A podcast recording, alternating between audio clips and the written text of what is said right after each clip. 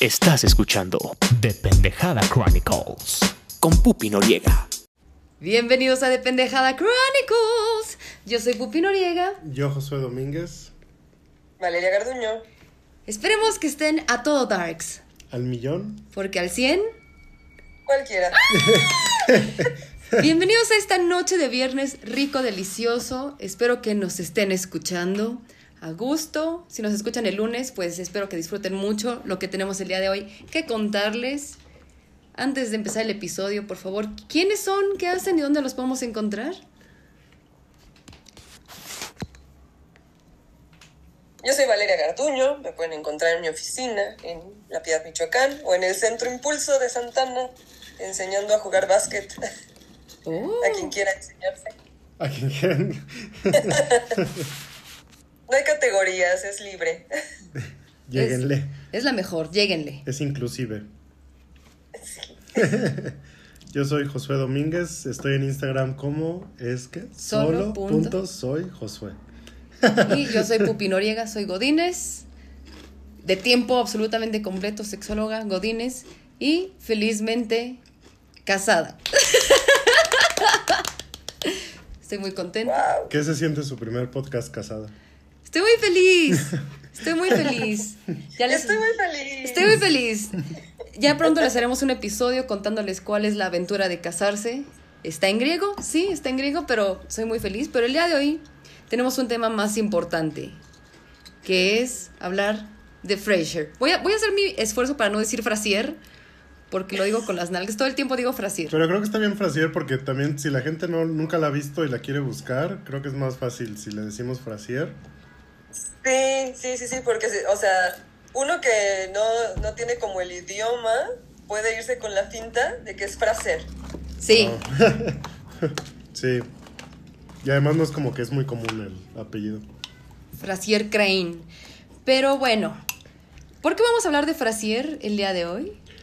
Porque nos aventamos un maratón de, ¿de qué? 11 temporadas. 11 temporadas, En dos meses. 264 episodios. En dos meses es un, es un récord. Yo creo que sí. Y también vimos los primeros dos de la nueva. Que hoy sale el tercero, creo. Sí, los primeros dos episodios de la segunda temporada. ¿Tú, Bax, ya viste la, la nueva? Sí, obvio. ¿O lloraste? Eso pedí mi limosna. No, no lloré, pero casi.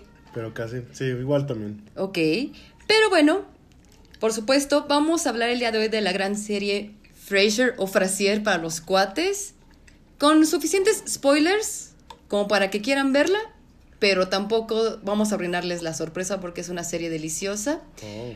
Pero antes de empezar el episodio, quiero contarles un pequeño dato de, de cultura pop, cultura, no sé si general, pero cultura pop que quiero discutir con ustedes. Y, no tiene nada que ver con el episodio. Pero es acerca de la próxima y publicada memoria de Britney Spears, que sale este 24 de octubre de 2023.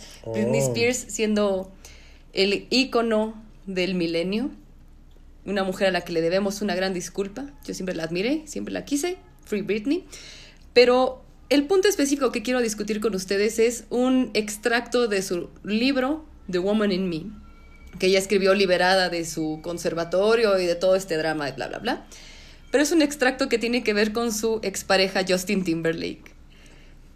Ah, ahora, ahora entiendo de, de qué va esto. Sí, Vi un meme, pero no tengo ningún contexto. El contexto es que además de que está hablando de su tormentosa relación con él y el mundo de la fama, pero algo que se me hizo como el karma llega tarde o temprano, a veces llega tarde, y este es el tarde de Britney Spears, y me parece muy delicioso, porque en uno de estos extractos de su tormentosa relación está hablando como de cómo él estaba chingue y jode para que cogieran y todo este pedo, y el día que ella dice, ok, va, vamos a coger, le dice, ok, estoy lista, métela. Y él le dice, ya está dentro. Y, hay y cito, y cito, Britney Spears escribe, en ese momento mi mundo colapsó. Oh, no. O sea, porque ella sí lista para el dolor y todo eso, y dice, está bien, métela. Y él ya la tenía dentro. Y literalmente ella escribe, en ese momento mi mundo colapsó. ¿Qué opinamos al respecto de la venganza en escrito de Britney Spears? Oh. Es que no, o sea, sería muy difícil opinar al respecto porque pues también la otra parte tiene derecho a contar su versión de la historia. Que digo, yo no dudo de las cosas que dice Britney Spears, pero tampoco sabemos en qué, en qué contexto se dieron las circunstancias para que es, eso pasara. Ok, ella, ella tiene un, un approach muy elegante. Justin Timberlake fue el que encueró a, A Janet Jackson a en el Janet Super Jackson Bowl. en el Super Bowl.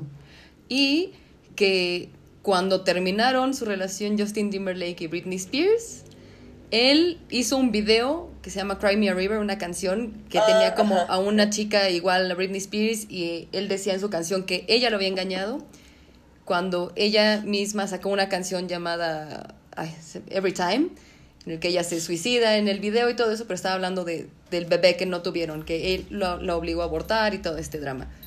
Y Oh. quien la engañó fue él. Pero él tenía la narrativa de no, tú fuiste quien me engañó y me rompió el corazón, ta, ta, ta. Yo no estoy hablando como de todo el contexto de, de que si tienen eh, réplica o no. Yo estoy hablando de qué te, qué te sentirías si escriben en un libro eres pito chico y no sentí ni vergas. Cuando estábamos a punto de coger que tanto estabas chingue jode y yo no sentí nada y tuve que fingir durante cinco años. Cinco años es bastante para fingir. Y ahorita, ¿cuál es la situación actual de Justin Timberlake? Está casado con Jessica Biel, pero Jessica Biel es como su beard, como se conoce por contrato a las mujeres que se casan con alguien para ocultar su homosexualidad. En este caso es de Jessica Biel. Jessica Biel ama a las mujeres, no estamos juzgando en nada. Tienen dos No. hijos, pero obviamente hay problemas en el paraíso. Ahorita están dizque, sacando statements de... Están muy eh, enfocados en su familia como para molestarse por este tipo de declaraciones, pero incluso Justin Timberlake desde hace un año ha tratado que sus abogados hablen con Britney Spears para que no publique esto. Está hecho un desmadre. Jessica Biel acaba de terminar con su novia. Pusieron una pastelería que fracasó en Nueva York, entonces está hecho todo un desvergue. Oh, no. Me encanta el chisme, sorry. Es, que- es que, ¿qué, qué haces? O sea, ¿lo demandas a Britney Spears por difamación o qué? ¿Y va a sacar su la- pito? Ajá, exacto, exacto. Luego vas a la corte y lo sacas o qué? Es que sí, no hay, no hay manera comprobable para que la pueda demandar por difamación. Y tal vez él no quería que lo sacara porque puede que sea cierto o puede que afecte su imagen mediática. Pero el detalle aquí es que tú a esas personas las sigues por el trabajo que hacen, no por quiénes son saliendo de trabajar. Entonces, no está bien que sean malas personas, nadie dice eso, pero tampoco puedes juzgar su trabajo con base en su vida personal. Menos cuando pues solo te llegan pedacitos del chisme. Pedacitos, siendo la palabra clave en este asunto. Pero sí, no, es que nada más quería sacar ese chisme antes de que salga el libro, que estoy muy emocionada porque salga por la editorial Penguin. Yo leí la autobiografía de Lenny Kravitz, Let Love Rule, y es, es, este, tiene el bebé sello, o sea, no tiene ningún estrés, ningún enorme chisme, todo es amor, paz, su vida feliz. y en cambio Britney, Britney va con Tokio. Pero es que como que los chicos Disney tienen vidas muy tormentosas, ¿no? Sí, ahí tenemos a la Miley, a la Demi. Tenemos también a Jessica Simpson, que no logró ser niña Disney, pero también leí su autobiografía y el chisme está bueno, amigos. Está muy bueno. yo quiero que quede en La audio, Gómez, ¿no? Sí. yo quiero que quede en audio su predicción de Jessica Simpson. Siento que Jessica Simpson va a ser nuestro George Michael de este año y algún día vamos a recibir una noticia de que trascendió a otro plano existencial. Se está metiendo todos los chochos del mundo. Oh. Pero bueno, vamos a hablar de cosas más alegres, más divertidas que de pitos chicos. Vamos a hablar de Fraser Crane. Vamos a hablar de la gran serie, sitcom de los noventas, entrando a los 2000. Frasier. Espero que después de este episodio, quienes no hayan visto esta maravillosa serie, se atrevan Eh, a echarse un maratonzazo de 264 episodios. Son 25 minutos por episodio, pero valen totalmente la pena. Antes de que yo dé como un resumen de dónde viene Fraser, de Cheers, quiero que ustedes nos cuenten al, al, bebé, al bebé espectador público cómo llegaron a Fraser, qué significa Fraser para ustedes y de ahí nos partimos. ¿Quién quiere empezar? Yo empecé a ver Fraser por sujeto N, porque pues obviamente cuando Fraser estaba el aire, yo era una niña, lo que menos me interesaba en el mundo era ver Fraser. A mí me interesaba ver Dragon Ball. Sujeto N, no, pues ya estaba en la prepa, yo creo. Entonces, sí lo veía. Nos la topamos en Claro Video después de terminar una de las 500 series que vimos. Y fue así como, esta está buenísima, hay que verla. Y vi el primer capítulo, me morí de la risa y dije, no, o sea, no voy a parar hasta terminar con esto. Oh, ¿eso en qué año fue? Mm, no sé, tal vez hace un par de años que vimos Fraser. Oh. Sí. Y mis noches empezaron a ser vacías cuando no la acabamos. Ah. Sí, sí, sí se siente un vacío enorme en el corazón. Pero ahora tenemos una nueva temporada. Espero que dure sus buenos 22 episodios como buena temporada de Fraser. Sí, que al menos no la cancelen. Sí. No, no. No, y, o sea, son 25 minutos, 22 minutos sustanciosos. Pasa todo lo que tiene que pasar. Y, y te diviertes durante ese episodio todo el tiempo. A veces hasta sufres cuando se termina. Sí. O sufres durante el episodio. Es horrible a veces. Sí. ¿Usted, Josué? Pero. Yo Pero bien. igual me, me, tocó Fraser cuando era muy chiquitita, entonces no la vi como en el, el, momento. Sabía de su existencia y la empecé a ver. Yo creo que era como 2010 o 2011, cuando en los tiempos en los que todavía había esas cosas en YouTube, o sea, estaban los episodios completos. Entonces me la eché completa en YouTube, de principio a fin, y este y luego ya no la volví a ver hasta ahorita con, con Ud. Pero yo no, o sea, a mí no me atrapó desde el primer episodio, yo creo que fue como tercero o cuarto que ya me quedé clavado. No, a mí sí desde el primero me, me atrapó totalmente, porque justamente eh, la idea de que vamos a ver esta es así como, pues ellos son psiquiatras, tú eres psicóloga, y igual y la agarras así como el hilo a un montón de cosas que suceden dentro de esta historia.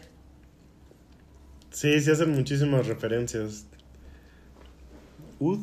Yo la empecé a ver hace dos meses gracias a usted, porque fue como esas actividades de pareja de, me gusta mucho esta serie, quiero verla, ¿quiere verla conmigo? Sí, está bien. Y me quedé atrapada desde el inicio. Y la verdad es que igual me tocó desde chiquitita ver que existía, pero yo pensé siempre que no tenía una, yo como el interés o la edad de verla, o sea, porque sentía que como eran adultos, que ya se veían muy adultos, porque en esa época de, de sitcoms que veías personas reales, o sea, a partir de las, o sea, porque uno tenía. Friends y eso. Ajá, uno tenía las caricaturas y dices, eso es como para mi edad, y te enfocabas en eso. Y después sabías que había una, una barra de, de series con personas, y en esa época estaba La Niñera, estaba eh, Full House, estaba Mejorando la Casa, estaba incluso Seinfeld, Friends. Era como, creo que esto no es para mí.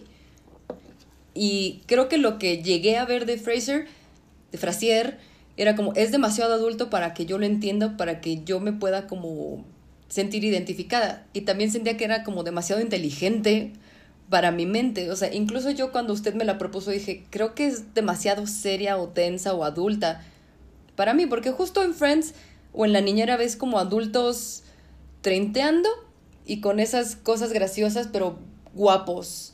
No es que Fraser no sea guapo, sino como guapos en aspiracional de... Ya no son los niños que ves en las películas de adolescentes de estoy en mi prom y estoy guapísima y soy la queen bee todo eso, sino como que ya son adultos muy, muy, muy establecidos y en Friends están descubriéndose y están incluso sufriendo el tener 30 años. Y en la niñera, pues ella nunca sabe su edad, pero sabes que es joven, que es, que es graciosa y eso, entonces dices, puta, no voy a ver una serie de un señorcito en traje todo el pinche tiempo. Creo que eso cambió para mí, o sea, la primera vez que la vi hace 10 años, hace más de 10 años, yo sí pensaba que eran sofisticados e inteligentes y eso. Y esta segunda vez que la vi, como ya de adulto, ya de la edad que ellos tienen, ya te das cuenta que están dos idiotas y risa. Sí, y ahora lo que significa para mí fue, fue hermoso porque creo que una de las partes que precisamente la serie quiere tratar es el mundo de los snobs y cómo es una burla. E incluso cuando hacen chistes súper elevados o hablan de cosas que el hombre de calle o la mujer de calle no sabe qué es, es porque es una broma. Entonces ya me sentí segura de verlo, son problemas muy comunes y además, sí, por supuesto, como dice Vax, como psicóloga una va agarrando cosas como de... Lo vi desde el inicio.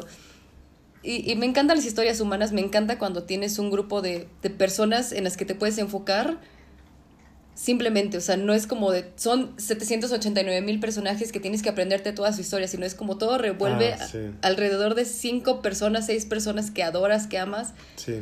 y que nunca te están forzando como a querer un personaje nuevo cada temporada. Y Sí. que incluso los personajes que llegan son personajes que odias, que tienes que odiar, que a huevo te los ponen como la familia de Daphne, pero ahorita vamos hacia eso. Y de una vez podemos decir que tiene el bebé sello porque sí genera estrés, pero nadie se muere. No hay pérdidas, está bonito todo, termina bien. Y sí, sí aprendes. La verdad es que sí es algo que te, te deja una enseñanza bonita, pero no de a fuerza. No es como de cada episodio voy a aprender algo. Ni tampoco es sonso como Seinfeld. No sé si usted ha visto Seinfeld, Vax. No. Que no trata de nada no y no te enseña nada. Sí, nunca me, me llamó la atención. Pero, por ejemplo, en Fraser, digo yo, eh, cuando era pequeña nada más veía como los comerciales de la barra, así como tú dices, pero pues no, no era lo que me enfocaba porque no era como la barra infantil. Pero no se me hacía raro verlos en traje en el sentido de que como que era el, el código de vestir del, del adulto promedio. Sí. Entonces para mí era así como, ah, pues es, es de adultos. Y está hecho en un periodo muy bonito porque ves cómo van apareciendo celulares, laptops, cómo va cambiando la moda, el corte de cabello que empieza horrible según Pupi. Lo odio. Se ve mucho la transición como en, en el- no solo en el tipo de ropa que usan, en el peinado, también se ve mucho el tipo de transición en las situaciones sociales que les pasan. Sí. Sí, por ejemplo, el tema de, de la homosexualidad lo tocan como al principio de toda la serie y al final y es como medio distinto, como que va cambiando Sí, la totalmente. perspectiva. Hay cosas que no envejecieron en absoluto bien y hay cosas que trataron que siento que otros programas u otras películas nunca se atrevieron a tocar precisamente como el tema de la homosexualidad y es hermoso ver como incluso el cambio de cómo piensa, incluso hasta el papá, que ahorita vamos a hablar de los personajes, estoy muy emocionada por todo esto, pero Sí, sí, sí. No es necesario ver Cheers, yo nunca lo he visto, pero denos un resumen Sí, justo. rápido de Cheers. Les iba a dar eso antes de, de empezar el episodio sobre ya Fraser Crane. Cheers es una serie que sí, igual va avanzando en el tiempo a partir de los años 80. Es un jugador de béisbol que de repente tenía muchos pedos con el alcohol, con las mujeres, y como que la única manera en la que encontró como equilibrio fue en poner un bar en Boston, que es Cheers. Y pues su pedo de alcoholismo empieza otra vez como a repuntar, mientras él atiende como a un montón de personajes, así en Cheers sí hay un montón, un montón de personajes que van apareciendo y que tienes que ir como agarrándole la onda a cada una de sus historias. Entonces como que una de las noviecitas del dueño del bar, Sam Malone, un día le dice, tu pedo de alcoholismo está muy cabrón, te voy a presentar a alguien que te pueda ayudar. Entonces le presenta a Fraser, Oh, como para que le empiece a ayudar. Así como Fraser va al bar y trata de platicar con él y todo eso, y como que lo medio saca. Y en el Inter te das cuenta que Fraser era más bien como el novio de la exnovia de, de Sam Malone. Y esta novia, de repente, o sea, deja plantado a Fraser en el, en el altar. Es esta historia que conocemos, de que siempre se está quejando me dejaron plantado en el altar, bla, bla, bla. Y ya se vuelve regular Fraser el psiquiatra que siempre está ahí sentado. O sea, toda esta serie de Cheers está basada en el barecito. Pocas veces salen fuera, salen fuera, chido, salen de, de ese escenario. Y Fraser ahí mismo también conoce a su ex esposa Lilith, que también es una psiquiatra. oh Lily también sale en Ajá, Cheers. Lilith Oh. es de Cheers. No es el único personaje recurrente de Cheers que regresa a Fraser. O sea, Lily es aparte de Frasier la única que aparece en las tres series. Ajá. Oh. Sí, Lilith también empieza a ser recurrente en el bar, se enamora de Fraser, es igual como súper top en lo que hace, son personajes similares pero muy distintos. está la boda de, de Fraser y Lilith. O sea, porque Oh. Fraser se vuelve un personaje súper, súper, súper importante en Cheers. Y pues está la boda de Lilith y Fraser cuando nace su hijo Frederick y cuando Lilith le pone el cuerno a Fraser y Fraser dice, ¿saben que yo estoy hasta la verga de esta historia? Y damos inicio a la nueva temporada de la vida de Fraser, regresando a su pueblo natal, Seattle, y a la serie de Fraser. Oh, o sea, le pone el cuerno, eso sí, no, no nos enteramos, ¿o sí? Que, es, que por eso se divorció. ¿No? Le puso el cuerno. Oh. No, no, lo- no, no, lo- no lo dice abiertamente. Pero eso es Cheers, saltando a Fraser, una idea de Kelsey Grammer, el, la, persona, la persona que interpreta a Fraser, y otros tres escritores más. De hecho, uno de esos tres escritores, David Angel, y su esposa, que también fue parte de la producción de Fraser, ellos dos murieron en el ataque de las Torres Gemelas, en uno de los dos aviones. Wow. Entonces, por eso el episodio que trata más o menos en 2001 está totalmente dedicado a ellos. O sea, es una producción hecha por tres personas. Igual la música es totalmente hecha por Kelsey Grammer, incluso el tema musical está cantado por él. El tema del pianito es de él, pero damos inicio a Fraser que 264 episodios desde 1993. Yo ya hablé mucho, empiecen ustedes. ¿De qué trata Fraser? Pues justo empieza haciendo esta referencia de que estaba harto de, de la vida que tenía en Boston. Termina su matrimonio, está harto de pasársela en el bar, ahogado en alcohol. Y le llega una oferta de trabajo muy diferente al trabajo que tenía como psiquiatra allá en, en Boston. Pero el detalle es que apenas está llegando, apenas se está acomodando, tiene sus primeros programas de radio y se topa con su hermano Niles, que le viene con la primera noticia del programa. ¿Qué cuál es, joven? Que básicamente su papá se cayó, se lastimó la cadera y pues no puede vivir solo. Entonces Niles básicamente le da sus excusas de por qué su papá no puede estar con él, que la gran excusa de toda la serie es la esposa de Niles, Maris, que es muy divertido porque jamás la vemos. Sí. y este y pues él termina viviendo el papá con Fraser, con Frasier.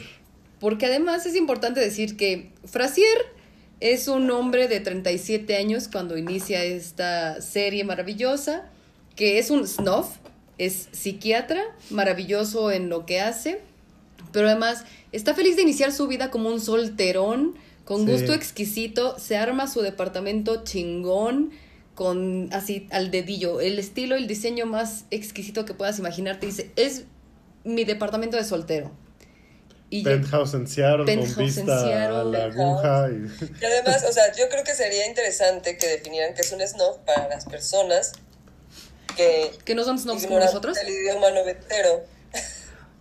Pues em- empieza diciendo que decoró el departamento con un sillón que es una réplica exacta del que estaba en el cuarto de Coco Chanel En el atelier, en el atelier. En el atelier de Coco Chanel.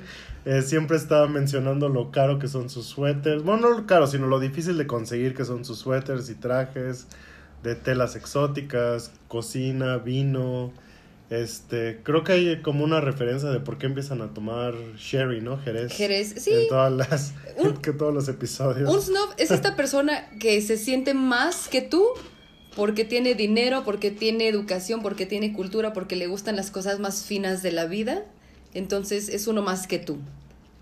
Porque tiene todo esto, este acceso a la mejor educación, a las cosas más finas, al queso más caro, al caviar más imposible de conseguir.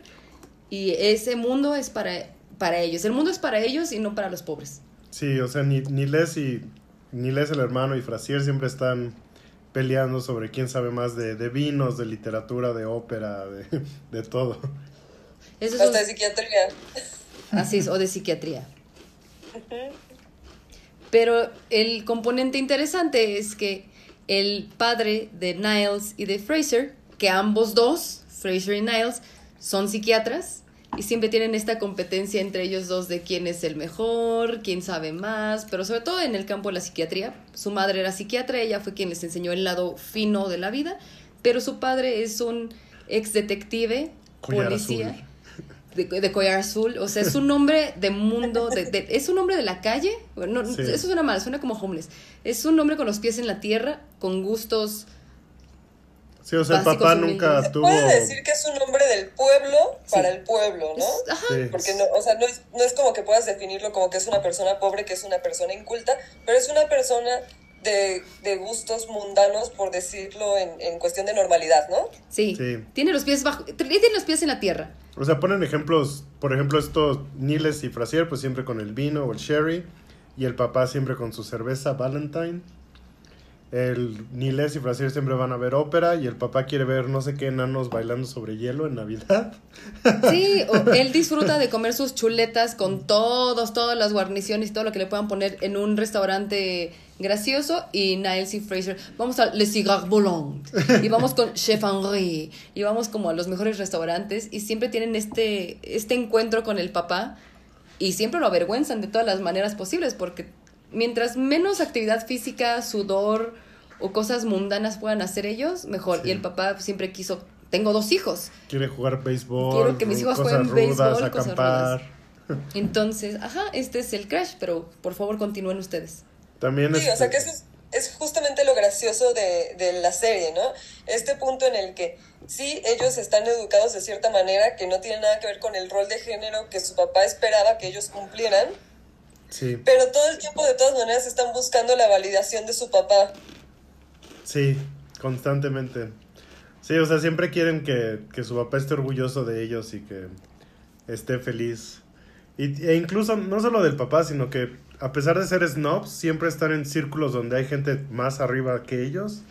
Entonces siempre tratan de pertenecer como al, al board de selección de ópera y al vino y ser presidentes del club de vino y cosas así.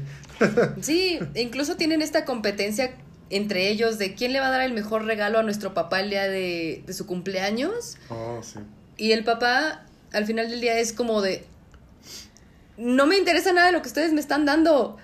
Y cuando se pelean entre ellos para ver quién tiene la pinga más grande en el club de vinos, es como, ¿vas a dejar jugar a tu hermano? O sea, como que siempre lo resuelve de la manera más mundana de, siempre que se peleaban ustedes, les daba un helado y con eso se resolvía todo. No necesito tantas cosas.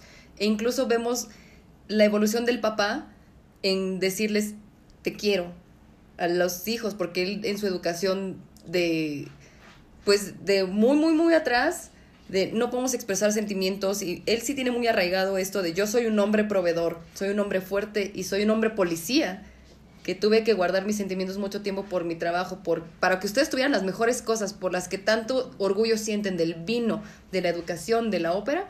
Yo me estuve partiendo el lomo en las calles, entonces tampoco tengo muy arraigado esa parte de, de los sentimientos que eso les dio su madre. Entonces es, es muy interesante. Estoy, estoy entrando ya en detalles, pero yo quiero que ustedes sigan la introducción de cómo inicia Fraser. Esos son los tres principales, pero cuando Frasier entra a su nuevo trabajo en la radio, tiene una productora de radio Como Bax. como Bax. Cuéntanos de ella, Bax.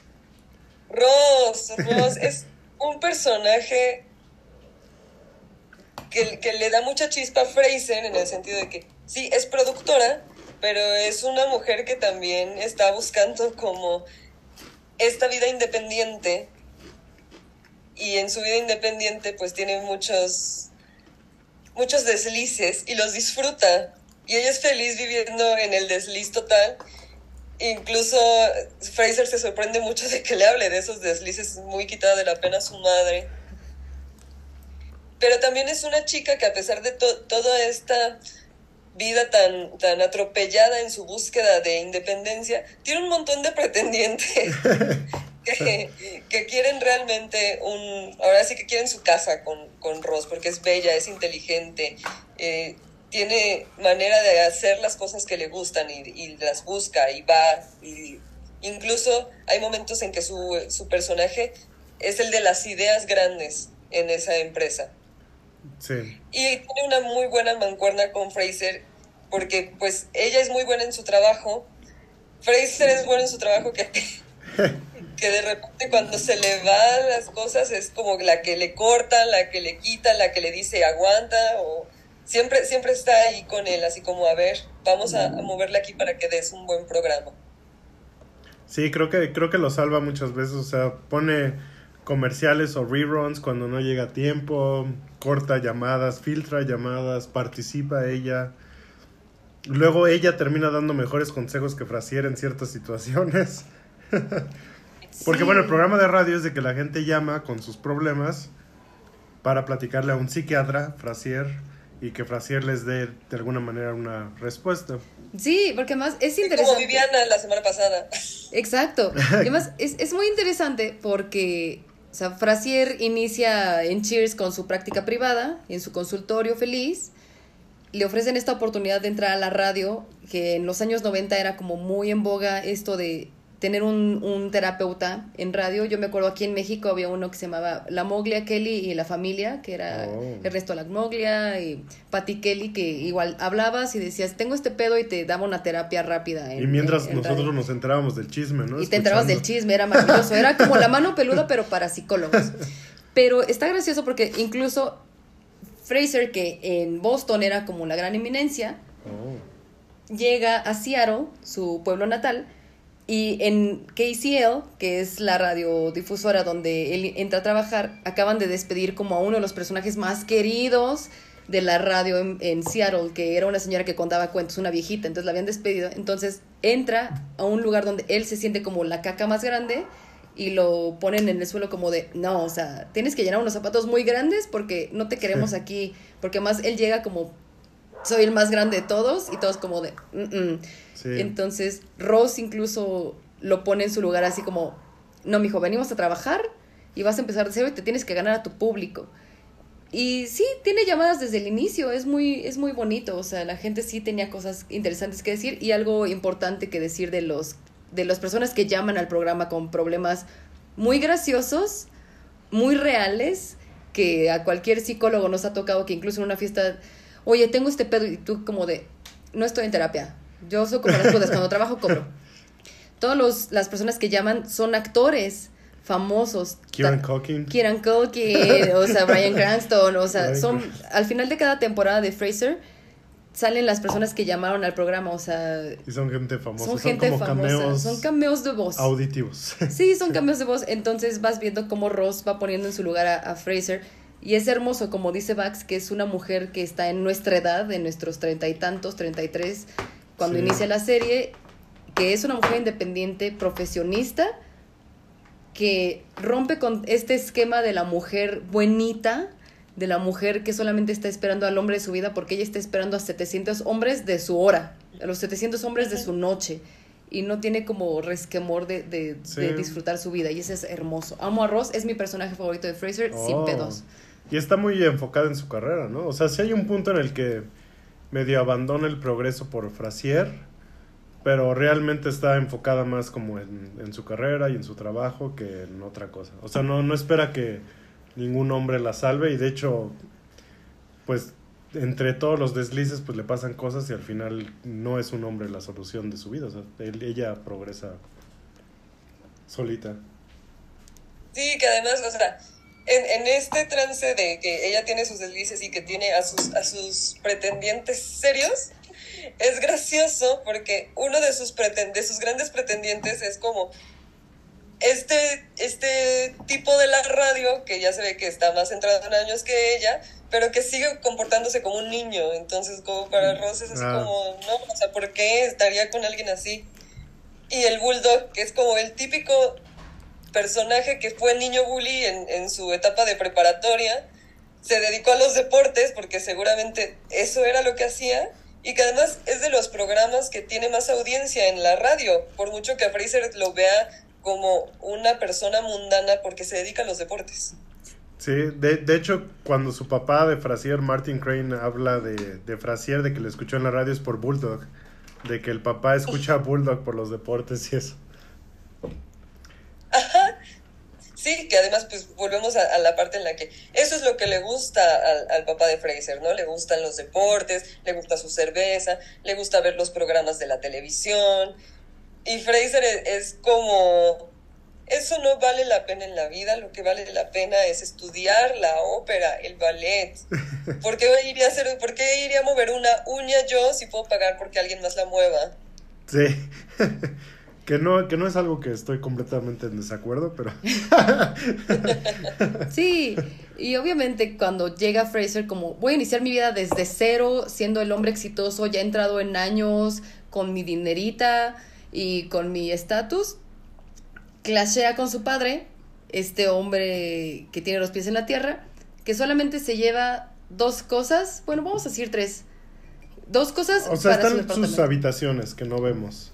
Así, quisiera hacer una anotación antes de que entremos a ese punto, en el sentido de que sí, Niles pone todas sus excusas habidas y por haber para no llevárselo con él, aun cuando al que le hablan es a él para que vaya, lo recoja y bla, bla, bla. Él dice ya no es apto para vivir solo Aquí hay un asilo, pero este complejo de buen hijo hace que diga, Fraser, ¿por qué no te lo llevas tú? Inés pone sus mil excusas y es así como, bueno, solucionado, entonces se va contigo. Sí. Sí. Que y Fraser como en esta ilusión de, de su nueva vida, se va así como, pero ¿por qué yo? ¿Por qué tú no? Y entonces se ve atorada en este complejo de no puedo ser un mal hijo y decir que mi papá no se va a vivir conmigo.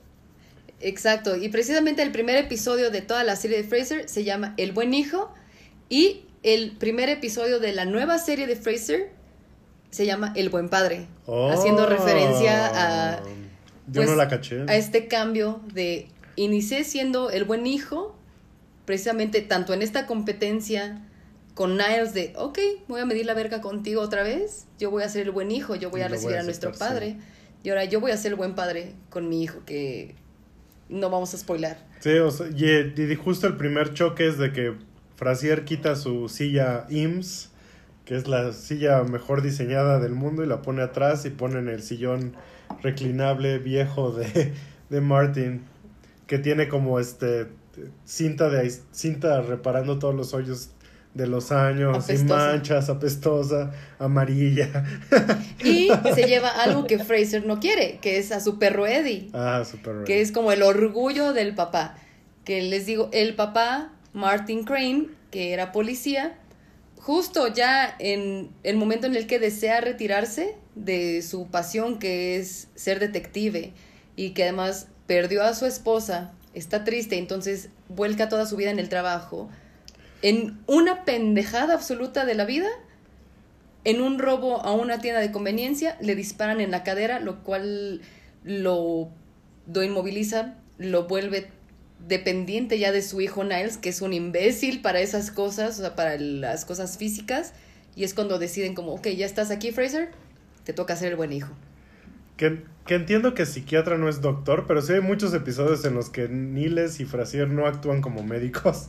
o sea, hay muchos problemas en los que sí siento que hubieran sido más útiles. Oigan, no interrumpí su, acotación. No, interrumpí tu acotación, Bax. No no. no, es que justamente eso es lo gracioso. O sea, lo que está mencionando ahorita Josué es lo gracioso. Porque uno dice, no, pues como, como hemos dicho muchas veces, si eres psicóloga, ¿por qué te pasan esas cosas? pues claro, o sea, porque soy una persona y mis daddy issues me impiden pensar con claridad a la hora de resolver esto, que en el caso de Fraser y Niles es esta eterna competencia por la validación y por yo lo hice mejor que tú, porque en general hacen exactamente lo mismo. Los dos juegan squash, a los dos les gusta la ópera, a los dos les gusta la misma comida, estudiaron la misma carrera. Eh, incluso en algún momento eh, eh, tuvieron esta onda de a ver quién tuvo su mejor decisión en el matrimonio. ¡Wow! y entonces, pues es gracioso como, pues sí dices, es que si es un psiquiatra o es un médico, ¿cómo le pasan estas cosas? Pues sí, porque es una persona que, carga con todos sus problemas de la infancia durante la serie. Y a pesar de estas dinámicas de competencia, sí hay muchos, muchos, muchos, muchos episodios en los, en los que Niles sí se comporta como hermano menor. O sea, sí admira a Fraser y lo ama y siempre quiere como apoyarlo y estar con él y eso. Sí, es cinco años menor que él para que tengan el contexto nuestros pendejos escuchas. Oh. Niles. Y nos falta alguien, o sea, el, el papá justo por su disparo a la cadera necesita una terapeuta, fisioterapeuta, que terminan agarrando de chachi, dice Ud. terminan agarrando de encargada del hogar, de lavar ropa, de limpiar, de, de staff. De De, multitask. de staff de tiempo completo. Así es. Muy al estilo de, de Frasier, es inglesa, como, como cualquier este, persona pretenciosa en Estados Unidos tendría su servidumbre inglesa. Y es la, la Daphne. Daphne, Daphne Moon. Daphne que precisamente por eso decía que el papá Martin, cuando se muda con Fraser, porque tienen una relación ríspida, o sea, no es como que hayan sido muy cercanos en el tiempo en el que Fraser estuvo en Boston haciendo su vida. O sea, Niles sí tiene una relación más cercana con el padre, pues porque estaban en el mismo estado, en la misma ciudad. Pero Fraser hizo su vida, deshizo, se casó, lo dejaron en el altar, lo que quieras. Pero él trató de alejarse de su vida mundana lo más que pudo, regresa. Y obviamente la relación con el papá es como súper... eh, Sí. súper lejana, muy distante. E incluso, o sea, lo hace como dolorosamente obvio. O sea, todo el tiempo Fraser está haciendo dolorosamente obvia la, la diferencia que tiene con su padre. Entonces le dice, ok, no puedo cuidarte todo el tiempo. Tengo mi vida de soltero elegante aquí en, en Seattle. Necesitas a alguien que te ayude. Entonces por eso decía, son tres cosas que se lleva a la casa de Fraser, que está exquisitamente pulcra, bien planeada, todo listo. Y es, son cosas que clashean totalmente con Fraser, que es su sillón asqueroso, apestoso, remachado, el perro, que es el hijo que nunca tuvo Martin, y a su, a, a su terapeuta física, que es Daphne Moon. O sea, obviamente hacer una entrevista con un montón de mujeres para que le puedan asistir a, a Martin, porque es un hombre ya entrado en edad, de necesito a alguien que te ayude con esto, a que puedas tener tu rehabilitación física. Y hay mujeres con un currículum impecable, que vienen de los mejores hospitales, que vienen de atender a la gente más alta de la sociedad, pero de repente llega una mujer de Manchester, que es buena en su Sí, trabajo, Manchester. porque siempre, siempre dice que es de Manchester. Llega una mujer de Manchester, de yo soy psíquica, y hace clic con, con Martin, como de cosas de deportes, con cosas graciosas. Y Fraser así como no es muy, muy laxa que digamos, ella no es como muy ortodoxa en su, en su manera de trabajar y eso, pero Martin dice, ella me cae bien, yo la quiero ella. Y de repente empieza a vivir en uno de los cuartos extras que tiene Fraser en su departamento El estudio. exquisito. El En estudio. el estudio, en su estudio exquisito de Seattle con vista panorámica a la aguja de Seattle. Y Daphne Moon, que precisamente como su apellido lo dice, vive en la luna. Es un personaje que viene de Manchester, que tiene todos los colores que se pueden imaginar, pero que precisamente no es un, no es un personaje que dé como... No es burla. Ella es todavía más de. Del, ¿cómo, di- cómo dijo Bax? De la gente, pueblo del pueblo y para el pueblo. Ella es todavía más del pueblo y para el pueblo que el papá.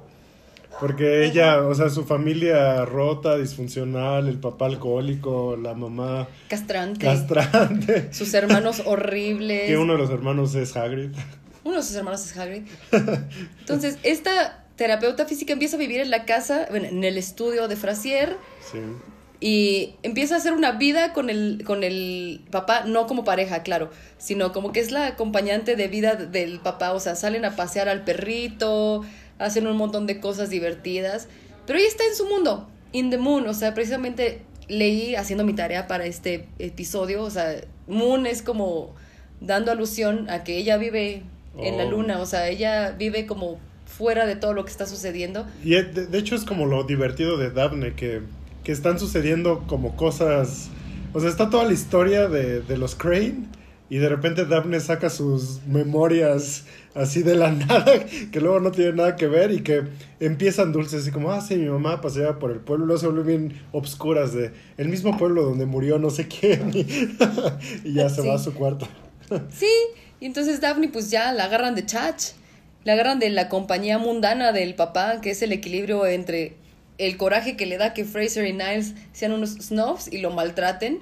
Y precisamente como en uno de los primeros episodios es algo que les dice el papá como de su mamá era muy refinada, su mamá era psiquiatra quien les metió la cosquillita de, de tener este mundo de, de cultura y educación, pero su mamá en la vida jamás nos trató a los demás como ciudadanos de segunda clase. O sea, ella siempre tuvo la apertura para conocer el mundo, para darnos cariño, para darnos respeto. Y ustedes dos son un par de culos parados. Y eso no es lo que su mamá les enseñó. Y, y además el papá tiene un, un gran respeto por la memoria de su esposa, o sea, siempre tuvo como este, este cariño, incluso cuando la mamá tuvo su amorío con uno de sus amigos. Y, y- ah, ya no me acordaba. sí. Y, y, y como que es el balance perfecto, como de, ¿sabes? Como dice Ted Lasso, una de la- las mejores series que he visto en mi vida es como cuando conoces a los papás, es como ver el manual de por qué una persona salió así de loca. Entonces, es, es, es hermoso. Entonces, Daphne es un bonito equilibrio entre todos y obviamente se vuelve el interés romántico de Niles, que es también una temática que a mí me parece muy interesante en, en, Sí. en ver en serie o película, que es el, estoy en una relación, porque Niles lleva 15 años casado con Maris, que es una mujer que tiene muchísimo dinero que nunca vemos, que tiene todas las alergias que te puedes imaginar. todo- Mucho mayor que él. mucho mayor que él, que tiene todo el varo del mundo mal habido por su familia y que lo tiene, pero aterrorizado, lo tiene en otro cuarto, casi no tienen chuchu. Es- siempre dicen que es súper delgada, que chaparrita y lo que quieras, pero como un hombre casado que tiene este, este constructo social de tengo que ser fiel a mi esposa y tengo que mantener este, este carácter, como dice Bax, de quién tomó una mejor decisión de su matrimonio, que de repente conoce a Daphne y se vuelve absolutamente loco por ella, se enamora de ella, e incluso tiene dos matrimonios en la serie, y, y es como, yo estoy enamorada de esta mujer. Ya lo había olvidado el tercer matrimonio, Entonces- el segundo matrimonio. O sea, esta, esta parte de estoy enamorado de otra mujer. ¿Qué hago al respecto? O sea, esos temas que son totalmente humanos. O sea, Fraser toca con mucha exquisitez y elegancia temas que a todos nos atañen. Entonces, estamos hablando de los personajes, ahorita hablamos de lo que significa Fraser, de lo que toca, de lo que habla. Estoy muy emocionada. Ya me voy a callar, voy a empezar a cantar. Yo quiero la, opinión de ustedes. O sea, Niles está casado con, con. Entendemos por la serie que Maris ha sido su única mujer, que de hecho perdió la virginidad con Maris básicamente. Este, pero ustedes qué opinan? ¿El matrimonio con Maris también es parte de este como esnovismo, pretensionismo de Maris me, es de la clase alta, me da acceso a estas cosas? A mí me parece un poco que sí, o sea, sí hay un momento en el que dice como que en cierto punto sí se sintió atraído por ella, pero pues su papá habla abiertamente de que él, o sea, creo que hay un momento en el que dice él fue más inteligente que tú porque él se casó por dinero. Sí. Sí, de, de hecho hasta pues, celebra, ¿no? De que mi hijo se casó, Merritt Rich. Eh, están en el bar con este, con Martin en- y, y lo celebran, ¿no? Ok. Ajá, o sea, como que abiertamente entienden que no era precisamente una atracción física, mucho menos sexual al respecto, pero que, que pues también tal vez estaban las expectativas de vida de Niles, el casarse con una persona que tuviera manera de, de ponerlo en el lugar donde él quería estar Sí. y no necesariamente manteniéndolo, aunque pues sí cargaba con más gastos que él porque él sí tenía su carrera, sí ganaba bien, pero pues los lujos los pagaba realmente ella Sí, de, hecho cuando él y andaba como divorciado por la vida.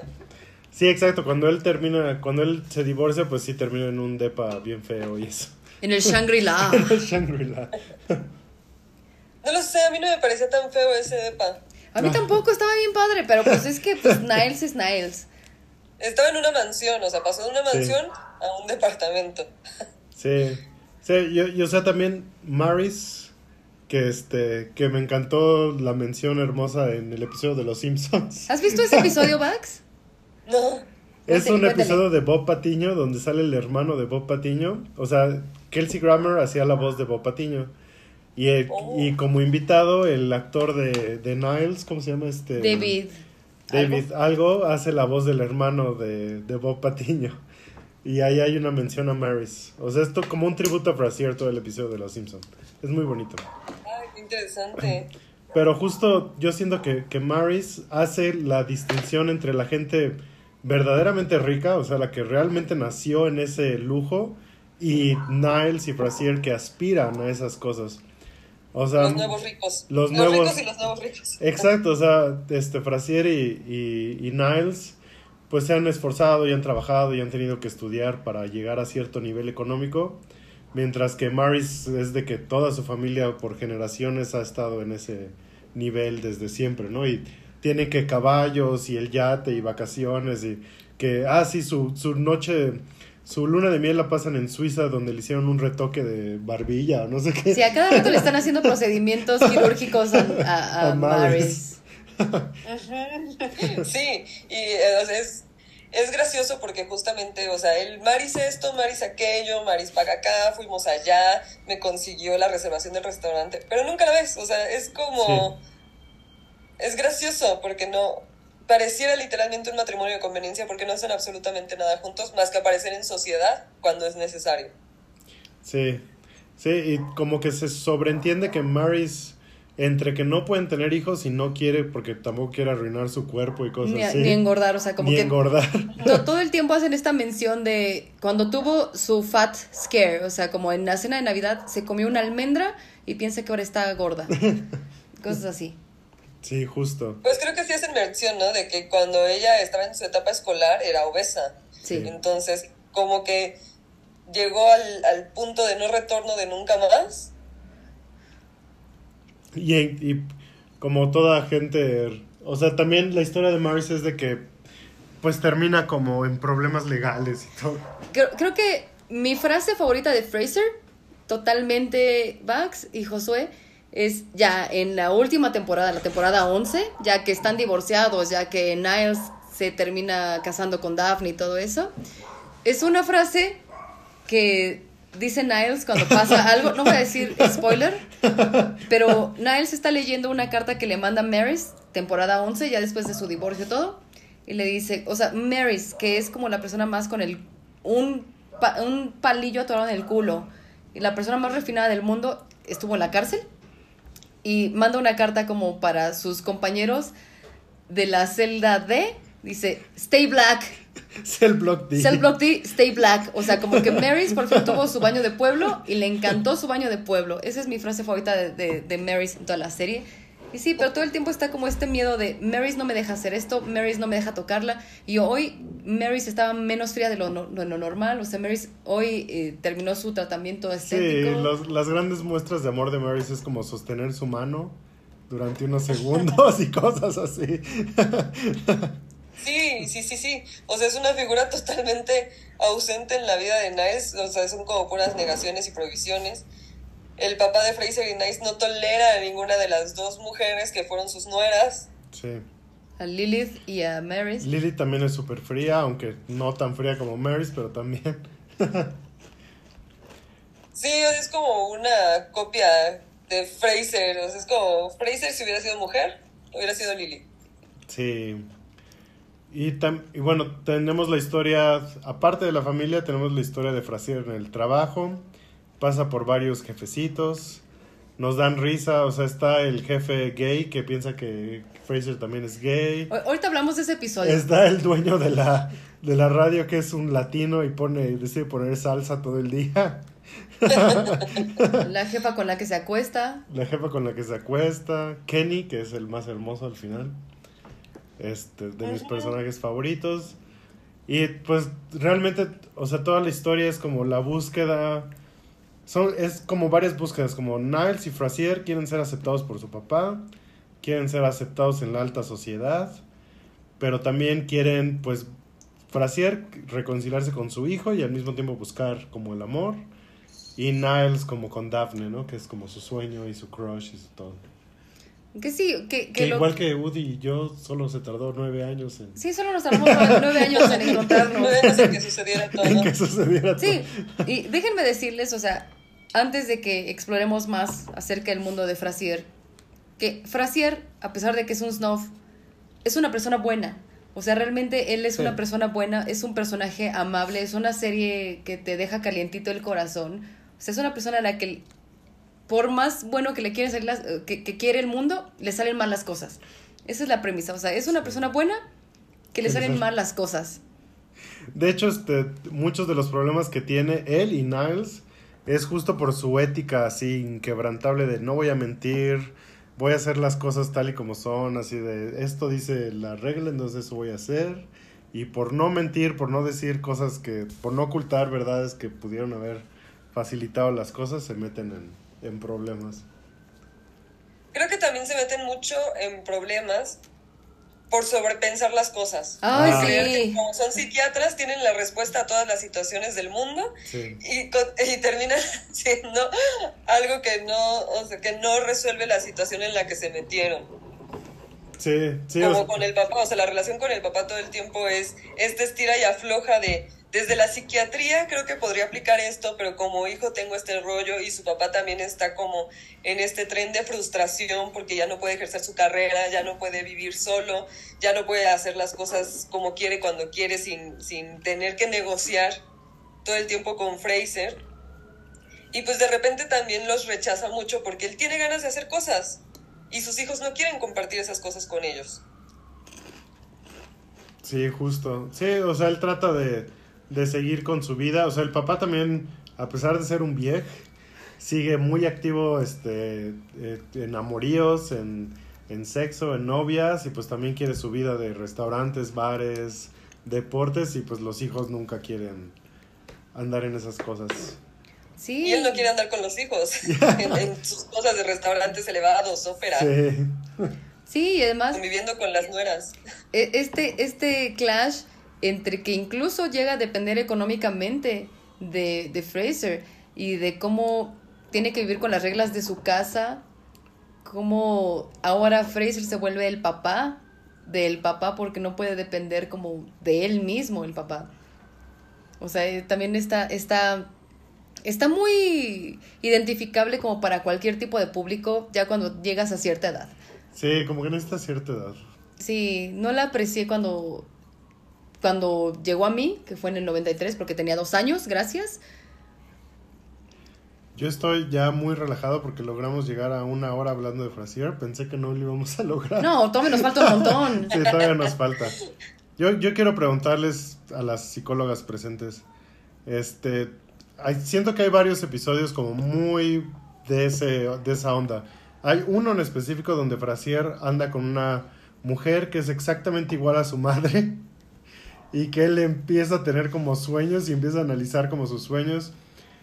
¿Ustedes sienten que eso sí es algo muy real de la psicología? ¿Está muy mal viajado? ¿Está mal representado? Vamos a hablar de eso en la siguiente hora. Ok, ok. Y entonces eh, se condensan muy bien to- todos los mommy issues que tiene Fraser con sus parejas porque sus relaciones no prosperan. Se pregunta seriamente qué es lo que está buscando en una relación y no me parece tan descabellado que pase, pero pues obviamente es, es un, una manera de demostrarlo exagerada como para hacer evidente todos estos procesos que él está teniendo a su introspección. Y es una manera muy graciosa de verlos, cómo va buscando los patrones en sus parejas y va buscando como la aprobación también de la mamá dentro de esas parejas. Sí. Y, y por ejemplo, ¿ustedes como psicólogas han tenido un momento de ese estilo de Frasier de que solitas se dan cuenta de, ah, esto es lo que me está pasando? Ah, totalmente, sí. Sí. Sí, Sí. ta- también los patrones conductores de repente digo, ay, ese es mi papá. Sí, mil veces. Ud, ¿qué opinó de, ese- de ese episodio? Obviamente, como dice Bax, es como muy dramatizado para que la persona de a pie que no es psicóloga entienda de dónde vienen ciertas cosas. Está muy, muy bien explicado. O sea, incluso puedo decirlo que en el mundo de los sueños, tal cual no puedes encontrar tu sueño como en un diccionario de soñé con esto, como decíamos en el episodio anterior. Pero sí es como, creo que mi cerebro me está queriendo decir algo que he vivido yo, que es lo que le pasa a, a Frasier de estoy soñando con las mujeres más importantes de mi vida. ¿Cuál es el común denominador? Ah, ¿Y qué es lo que tengo que aprender al respecto de todo esto? O sea, ¿cuál es la mujer central? ¿Cuál es el conflicto? O sea, normalmente dicen que uno elige su pareja dependiendo de, de su padre más retador. oh, Entonces, es, está muy bien explicado como de dónde viene el conflicto de Frasier, que pa- hablando del final, es un final muy amable, muy abierto, muy bonito. Lo que busca Frasier es, al final del día, el amor. Y cuando empieza a resolver estos temas como con su madre, sabe qué está sucediendo en su búsqueda del amor. oh. Sí, o sea, al final todo está muy condensado porque de hecho se resuelve en un día, cosa que que una terapia real supongo que no tardaría. tardaría un día. Y el otro episodio es este cuando Frasier se reencuentra con su profesor, con su como gran maestro, pero ve al maestro como en una bata de baño. y en el episodio Frasier cada vez que va a terapia con él, con su profesor, con su con la gran eminencia que él admira tanto, no puede evitar como verlo en bata de baño. Porque empieza a salir con Ross. Por, ah, porque además empieza a salir con Ross, sí cierto. El profesor.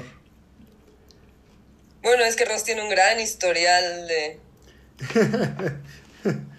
Yo siento que este es el otro episodio como con muchas ondas ahí psicológicas. Ud, ¿qué opinó de ese episodio? Yo creo que fue relleno cómico.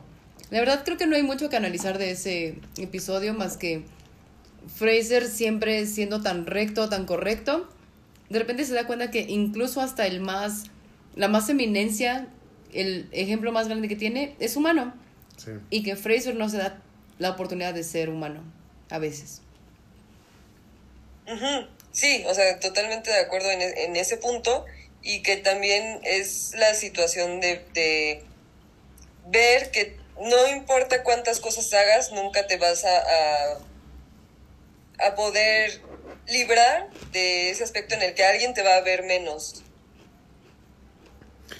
Sí, o, o sea, es como este choque cuando... Como Ud que dice que, que Ud nació de un pequeño capullo de flor. Sí. Yo no me quiero imaginar a mis papás cogiendo jamás.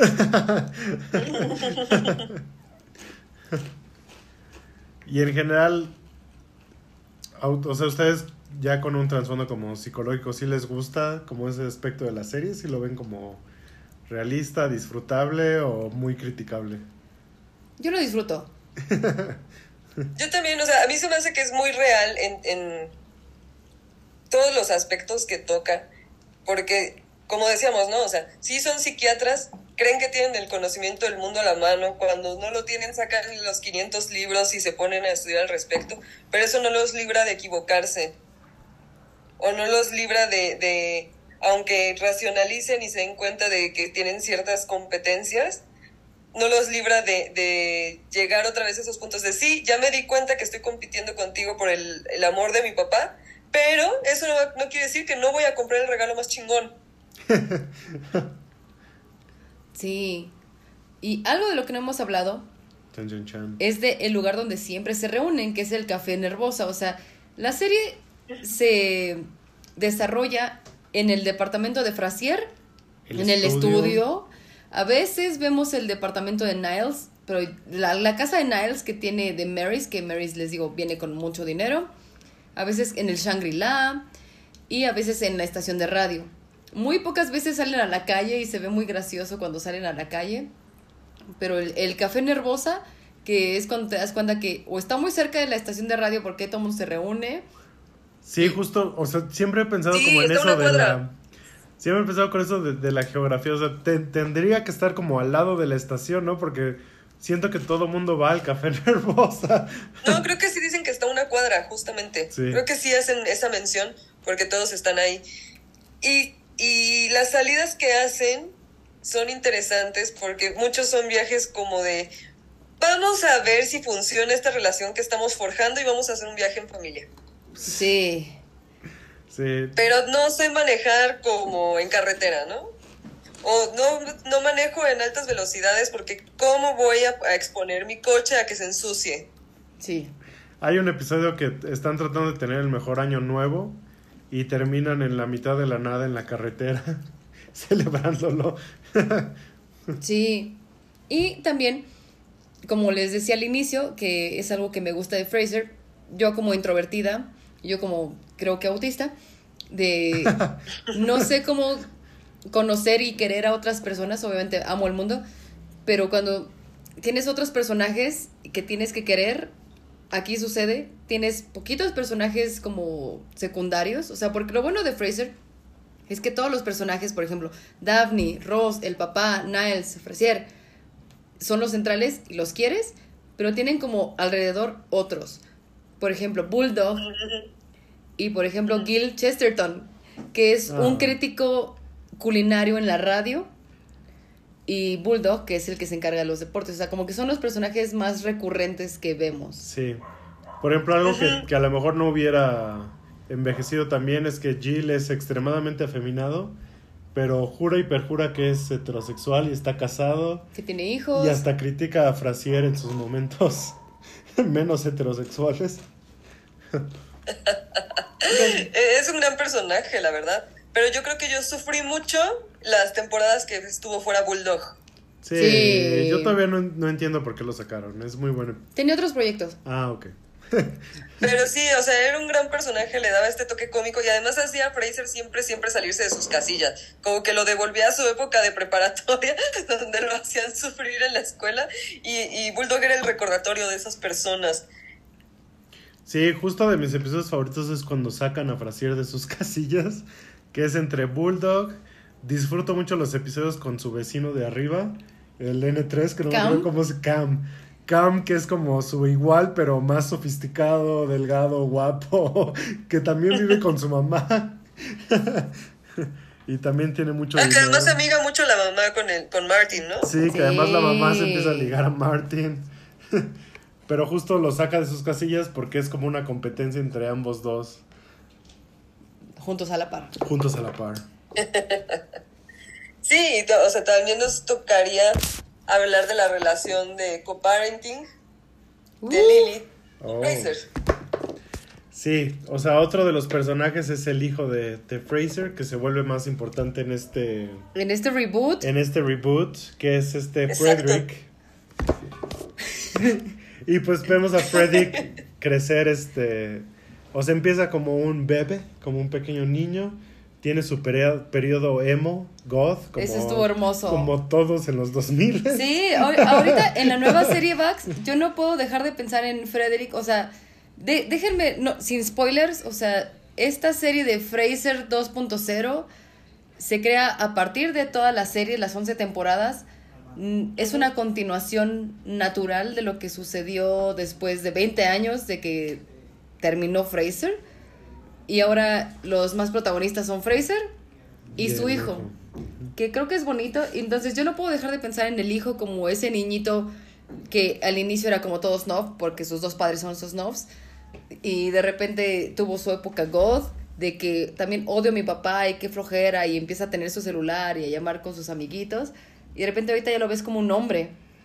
Está Sí. muy cabrón para mí ese shock de, de, de ver quién es Frederica ahorita. Que ahora son los papeles invertidos, porque ahora Frederick es el rudo, bombero, como el papá que era este policía y el snob que es ahora Frasier. Pero ¿no? estamos spoileando. Sí. Vamos a coquetearles la idea de... No, de- de pero, o ver sea, justamente en, en esta parte de Fraser es donde se, como literalmente se siembra el inicio de este 2.0. Sí. Porque ves literalmente como cuando llega Frederica a su primera actuación en Fraser, es una copia de su mamá y de su papá. Y siempre quieren traerlo súper limpiecito y bien vestidito, bien peinadito, que estudie un montón, que sepa muchos idiomas, que siga casi literalmente el camino que ellos forjaron. Y en un principio lo hace porque es lo que él conoce. Pero empieza a convivir con el abuelo y empieza a, a ver esta estira de afloja de, ah, él me lleva al parque, uy, ah, él me da de comer cochinadas, uy. Entonces, esta relación se va forjando con todos esos tropiezos que cuando tú vives con tus papás se dan con tus hijos. Sí, y de hecho en, en esta nueva serie no es de que Frederick no sea capaz, o sea, él sí menciona que va como a la mejor universidad y todo, pero al final pues no es lo que quiere, no es lo que le gusta. Y, y gran parte del conflicto de Frasier en toda la serie es como intentar conectar con su hijo que pues está lejos, me imagino que está en Boston, mientras que él está en Seattle y y intentando mantener la relación con, con su ex esposa, con Lilith. Que además ella hace, hace ríspida la relación de Fraser con su hijo en muchas ocasiones. Le, sí, le, le dice cosas luego, ¿no? Sí. No, luego llega, busca a Fraser y deja al niño quién sabe dónde y es así como... Sí, en este preciso momento ellos podrían estar conviviendo.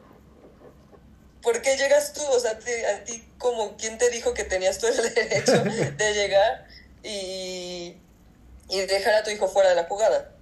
Como en el episodio que quieren que él entre a la mejor primaria Ah, sí, sí. y lo dejan al cuidado del papá de, de Martin y le suceden todas las desgracias del mundo mientras, Ellos intentan. mientras Fraser y Lilith intentan quedar bien con el decano de la primaria y al pobre niño le pasa todas las desgracias, le rompen todos los huesos posibles, todos los moretes posibles y el niño así como, soy, soy un niño, ¿saben? No soy un pequeño bebecito. Es muy divertido. Es muy divertido. Pero bueno, entremos ya como en específicos de por qué amamos esta serie, por qué la recomendamos. Bax, adelante. Pues yo creo que lo hemos mencionado a lo largo de, este tiempo, que es una situación muy real lo que puede pasar como en tu vida cotidiana de las preguntas que te haces de la vida, los tropezones que te das con, con las cosas que aprendiste de niño y que no resuelves de adulto, estas preguntas que le hacen a Fraser durante su programa, como un personaje que empezó queriendo algo en un momento ya es feliz de otra manera y se dio cuenta que tal vez no era lo que quería, sino que estaba forjando otra cosa que le agradaba más, o de tener justamente esos estirones y, y ese estira y afloja con muchas relaciones que no necesariamente es malo, pero como decía Martin en cierto episodio, pues una relación no se forja en dos días, se forja a veces en dos años, y van en, ese tren con situaciones cómicas de por medio que a veces lo hacen parecer burdas y van metiendo muchas situaciones sociales que no se ven forzadas como los vemos ahora, que van ahí como que bajita la mano, se ve muy natural, se ve como, por ejemplo, Ross, que es una mujer independiente y nadie la tacha de, de prostituta, aunque sí le hacen burla y le hacen risa, siempre hay alguien que la toma en serio y siempre sobresale en su trabajo. O como Daphne, que a pesar de que es una persona que viene de Inglaterra, nos damos cuenta que no es como la persona refinada que gringo promedio piensa que debe ser un inglés. O como Martin, que no es el, el papá ejemplar, pero se ve cómo se esfuerza día con día por hacer su, su relación con sus hijos, aunque también tiene muchos tropiezos al respecto. ¿Cómo puede un matrimonio terminar y no necesariamente estás fracasado en la vida? ¿Cómo puedes ser una persona feliz sin tener una pareja? ¿Cómo puedes empezar a convivir con personas eh, que no son de tu clase social o, que no tienen los mismos gustos de género que tú? Y cada quien está en lo suyo, ¿no? Y cada quien tiene sus propias aptitudes y cada quien tiene sus propias aficiones y todos pueden convivir en paz siempre y cuando haya respeto al respecto. Sí, justo. O sea, aparte de que la serie da mucha risa y me divierte mucho, te encariñas muchísimo con los personajes. Creo que todos los actores tienen un carisma increíble y una química increíble entre ellos. Se siente muy real. O sea, no, no me imagino leyendo así de que realmente se odiaban o algo así, No.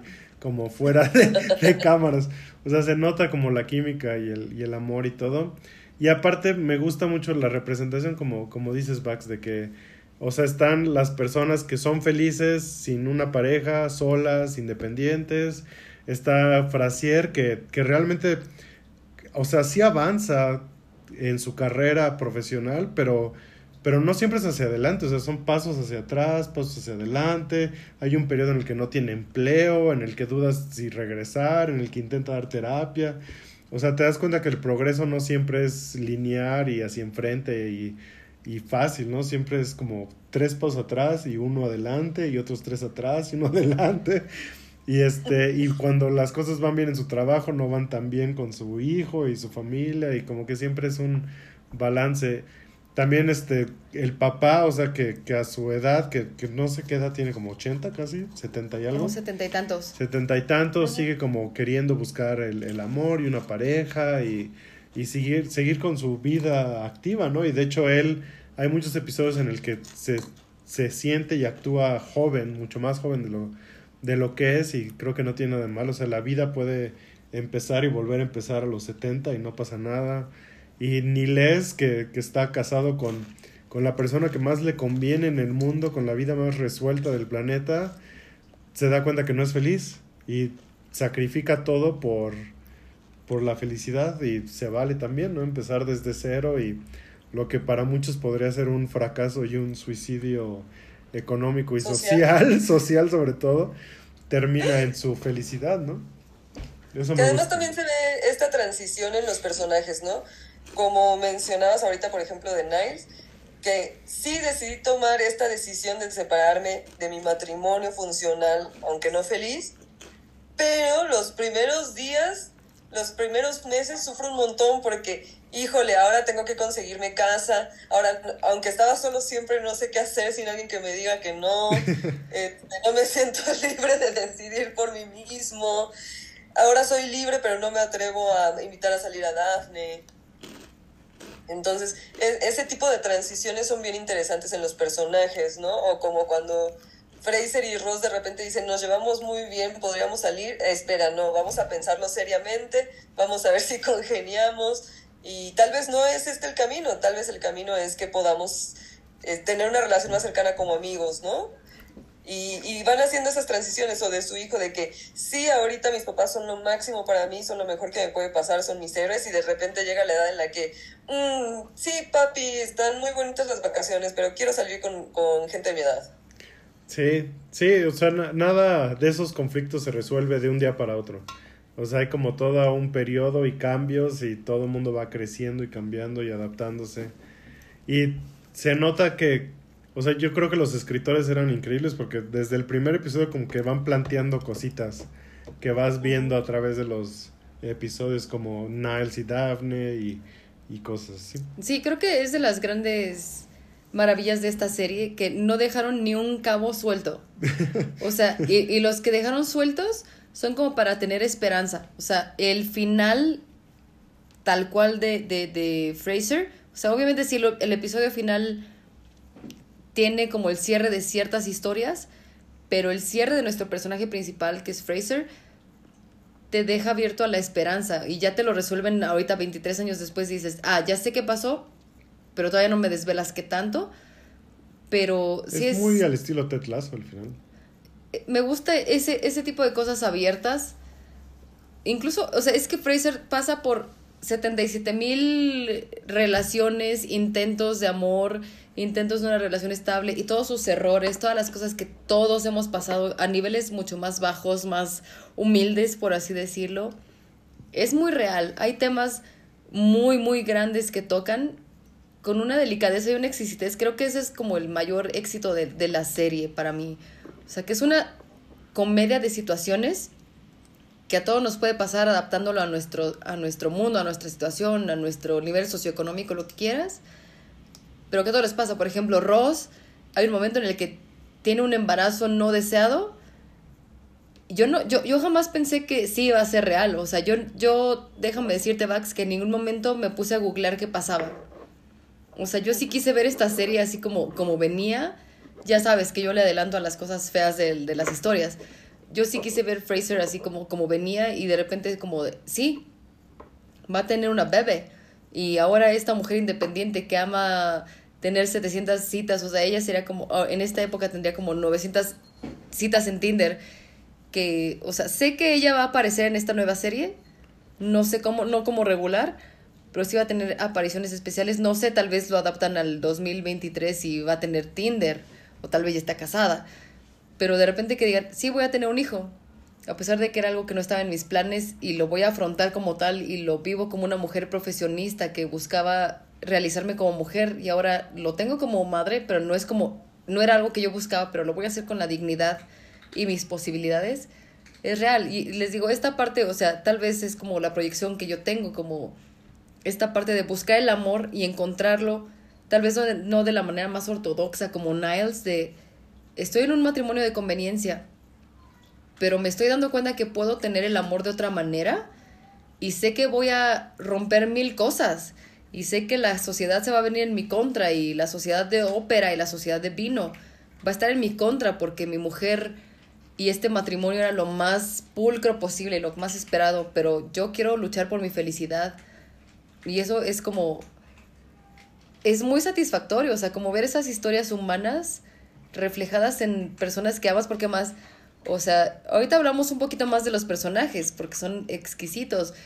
Mi personaje favorito es Ross, obviamente, pero Niles también, yo, yo soy Niles, o sea, si yo pudiera decir quién soy de la serie, yo soy Niles, o sea, Niles, que es, es el hermano menor de Fraser, que igual es psiquiatra, que tiene fobia de absolutamente cualquier cosa asquerosa, que le encanta el mundo fino, que no hacen ningún tipo de deporte y, o sea, puede parecer amanerado, pero cuando necesita es el, es el hombre que necesitas, es el hombre galante que esperas y, y que busca su felicidad dentro de lo que él aprendió, dentro de su pequeño mundo snuff y verlo saliendo de esas cosas es, es, es hermoso, o sea, lo ves desde afuera y de repente le gritas a la tele y le dices, puta verga, ¿por qué le sigues contestando el teléfono a tu puta ex esposa mierda? Pero dices, es que su contexto, o sea, como que lo entiendes y te pones en esos zapatos y cuando te empiezas a enojar con la serie y te empiezas a como a, a, a sentir esas cosas por algo que estás viendo que le puedes adelantar, pero dices, "Ah, voy a acompañarte en tu camino y se resuelve aunque sean cuatro o cinco episodios, o sea, hay episodios en los que yo sufro y que, te juro, Bax, dentro de esta parte de, de en dos meses nos echamos todos los 264 episodios, era como, necesito un break de Fraser, porque están haciendo demasiadas tonterías y es algo que yo como un humano de calle pedorro, lo resolvería mintiendo, lo resolvería haciendo algo no tan, tan elevadamente ético, pero dices, es su manera de vivirlo y tengo que, que acompañarlo. Y, y, y, es la vida misma, ¿sabes? Eso, eso es muy hermoso. O sea, creo que no hay una serie que te haga sentir como tan. tan en sincronía, tan, tan atrapada como, como Fraser. O sea, a pesar de, de todas lo, las trabas que te pueden poner, como el snuff, el vino, el caviar, la ópera, Le Cigare Blanc, el padre. O sea, yo amo a Martin. Hay episodios en los que sí digo, te pasaste, pero después es como te amo demasiado. O sea, le decía a Bax, o sea, ya hablando como de Frasier 2.0, le dije, perdóname si en el episodio empiezo a llorar, pero, o sea, hubo un momento, no, voy a empezar a llorar. O sea, porque obviamente pasa la vida, ¿sabes? Y, y, y o sea, sé hoy que el perrito Eddie fueron dos. Oh. Porque sí se murió uno de los perritos. Oh. Pero a pesar, o sea, en la vida misma uno, uno va viviendo y va conociendo personas, incluso de tu misma familia, y tienes ciertas dinámicas que, que vas viviendo. En Fraser, si lo bingeas, si lo ves desde sentada 11 temporadas, pues obviamente te encariñas y sientes y lo quieres proyectar a tu vida. Y piensas como en tu familia y cosas así. Y de repente es como, ves al papá con sus vivencias como de señor de los 50 y eso. Y de repente ya no está. Pero no en Frasier. Ya no, en está la en. Frasier 2.0. No en la 2.0. Y, y de repente ya no está. Y le dice a Max, me voy a poner a llorar. Porque le hacen un homenaje muy hermoso. Sí, es muy Y- hermoso. Y de repente es como, pues es la vida misma, a mí me va a pasar, a ti te va a pasar, a todos nos va a pasar. Pero es, es un personaje que vas conociendo, vas entendiendo su vida, su historia. Qué vergüenza, estoy llorando. Pero es que quiero mucho al papá. O sea, a pesar de que podemos No crashear en muchas nada. cosas. O sea, podemos como, o sea, chocar en muchas cosas. Hay muchas cosas en las que yo crasheo con, con el papá, o sea, su visión hacia la comunidad homosexual. Que va aceptando y que de repente tiene situaciones como muy graciosas. Como cuando el jefe de Fraser piensa que Fraser es gay. Y que el papá también. Y de repente Fraser le dice, mi papá se roba siempre a mis citas. Y el, y el jefe así como, wow, y empieza a ligarse al papá. Pero Fraser es una de esas series que, que, que sientes que es parte de ti. Sí, es muy hermoso. Estoy llorando por el papá. Oh. Porque obviamente murió en 2018, entonces ya no puede aparecer en Frasier 2.0. Entonces, cuando terminé Frasier lloré. Iniciando Frasier 2.0 lloré y estoy llorando ahorita. Sigan ustedes, por favor. Sí, está muy bonita la serie. Te encariñas con todos los Sí. personajes. Yo no sé si tengo uno favorito, pero. Pero a lo mejor momentos sí. Tú, Bax, tienes momentos favoritos de la serie, así que te hayan dado más risa, te hayan divertido. No, a mí definitivamente el, el episodio que más me divirtió fue cuando Fraser se encuentra a todas sus mujeres en Uh. cuarto, en sus sueños. Pero sí había momentos en los que estábamos viendo la serie y de repente escucho un comentario así bajito así, es que no, o sea, yo veo Fraser y veo que tú eres como Fraser y tu hermana es como Niles. y de repente tú te pones en este punto de, es que como eres la hermana mayor tienes que salirle al pedo aunque el pedo no sea tuyo. y me daba risa y decía, qué tonta, o sea, hay veces en que sí haces ese, ese, tipo de cosas, aunque sabes que no te corresponden muchas situaciones, ¿no? Y entonces te ríes con, con ese tipo de circunstancias.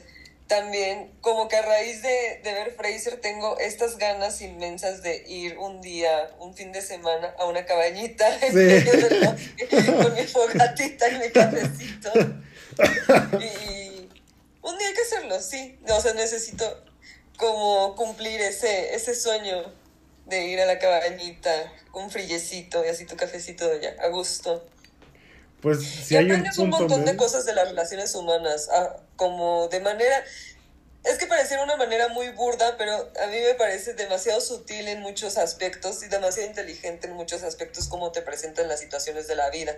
Ahorita que mencionaban a Ross, yo, Pupi menciona como esta parte en la que decide que sí va a hacerse cargo de, de las consecuencias de sus actos y quiere ser madre.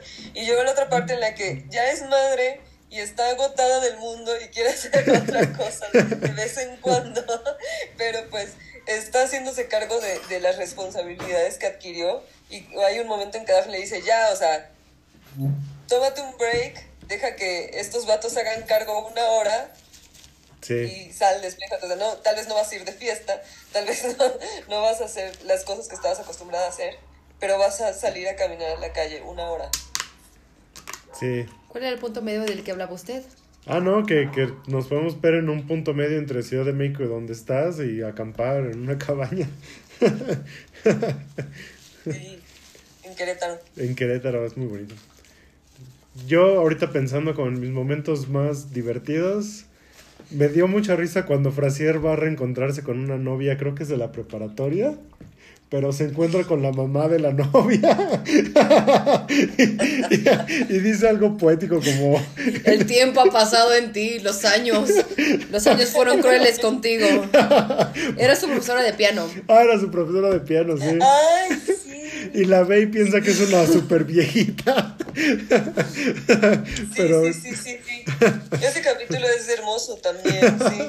Pero yo creo que también uno de los, de los más divertidos es cuando deciden tomar clases de mecánica. Obviamente no tiene nada que ver con ellos, entonces es divertido ver cómo sufren eh, y como en su época escolarizada ellos iban muy bien y de repente verlos que no entienden nada de lo que está sucediendo, que tienen que estudiar, que tienen que hacer horas extras y no saben qué pasa. Sí, o sea, es un curso completamente voluntario, pero se vuelven bien rebeldes y se sientan hasta atrás del salón. Y... Los terminan expulsando, así como. Porque hacen lo que sus bullies hacían. Ah, también me encanta ese episodio cuando se encuentran con sus bullies que ahora son fontaneros y ganan mucho más que ellos. Arreglando Sí. su baño que nunca pudo arreglar. Que creo que es una de las, las grandes críticas de Fraser, ¿no? Que es que mucha gente dice que con el estilo de vida que lleva laboralmente no podría mantener su estilo de vida personal. Ah, seguramente. Bueno, eso es verdad de muchísimas series. Que Pero quién sabe, ¿no? Porque yo, bueno, yo digo, bueno, igual no pagan tanto por dar un programa en la radio, pero mis patrocinios pueden ser altamente caros. sí. Sí, o sea, con sus comerciales o su breve aparición en televisión, de Pero seguro Su cara se en el parque. Pero el Frasier-. A Frasier no le parece bien hacer publicidad. O sea, una de las críticas que tiene Niles a Frasier es que Niles tiene su práctica privada, tiene su consultorio y siempre está juzgando a Fraser por ser un, un psiquiatra pop, Sí. por tener un programa, porque Fraser tiene la fama. Y, y Fraser siempre está como en contra de los patrocinios que le da la, la radio, que puede ser como lo más guango, como Coca-Cola Cholita, bueno, más bien, refresco Cholita. Y Fraser, yo no puedo estar de acuerdo con estas cosas que son menos elevadas que yo, cosas así. Pero es bonito. Pero su cara está en el camión. Exacto, su cara está en el camión. Tiene el día de Fraser Crane Ah, de, sí. la, de la radio, que igual le pasan mil peripecias para llegar a su día de Fraser Crane.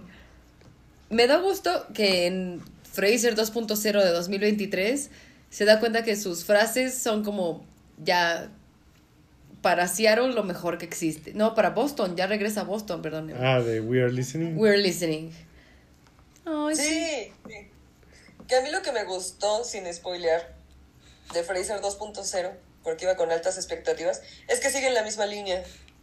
O sea, no, no es como que de repente te metan a un Freddy que no tiene nada que ver con el Freddy que viste terminando la última temporada. Sí. O un Fraser que de repente hizo una vida totalmente diferente a lo que se quedó abierto al, al final de la temporada. Sí, de hecho. Sí, o sea, los personajes realmente no... O sea, a lo mejor crecen como personas, pero así de que cambien completamente, no, para nada. O sea, siguen básicamente en lo mismo.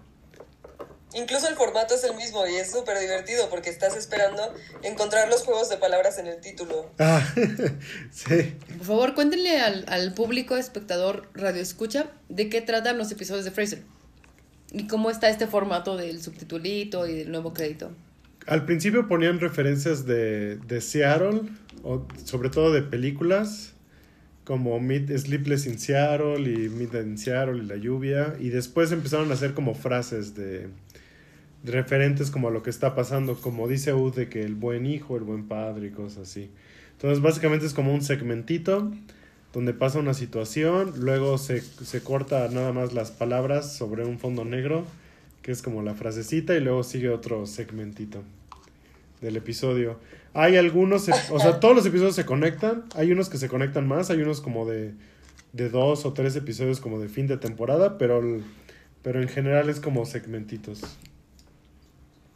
Sí, y muy bien marcados en, en ese aspecto, ¿no? De que empieza con una situación el título, ves esa situación y como que a la mitad, cuando se rompe el segmento, te da una idea de por dónde puede ir el final del capítulo, pero no te dice este, cómo es que va a terminar, sino que te, te crea como esas hipótesis de, ay, a ver, ahora qué se le ocurrió a Fraser, ¿dónde va a meter la pata?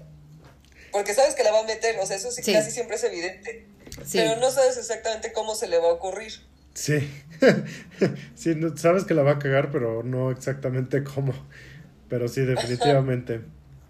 Creo que este, creo que esa, esa parte es muy, me agrada mucho de, de Fraser, que ellos siempre tienen planes muy elevados como la cena perfecta, el Oh, viaje sí. perfecto, la cita perfecta. Y al final, justo por andar de snobs, justo por sobrepensar y sobreplanear, termina todo lo más guango del mundo y lo más chafa del mundo.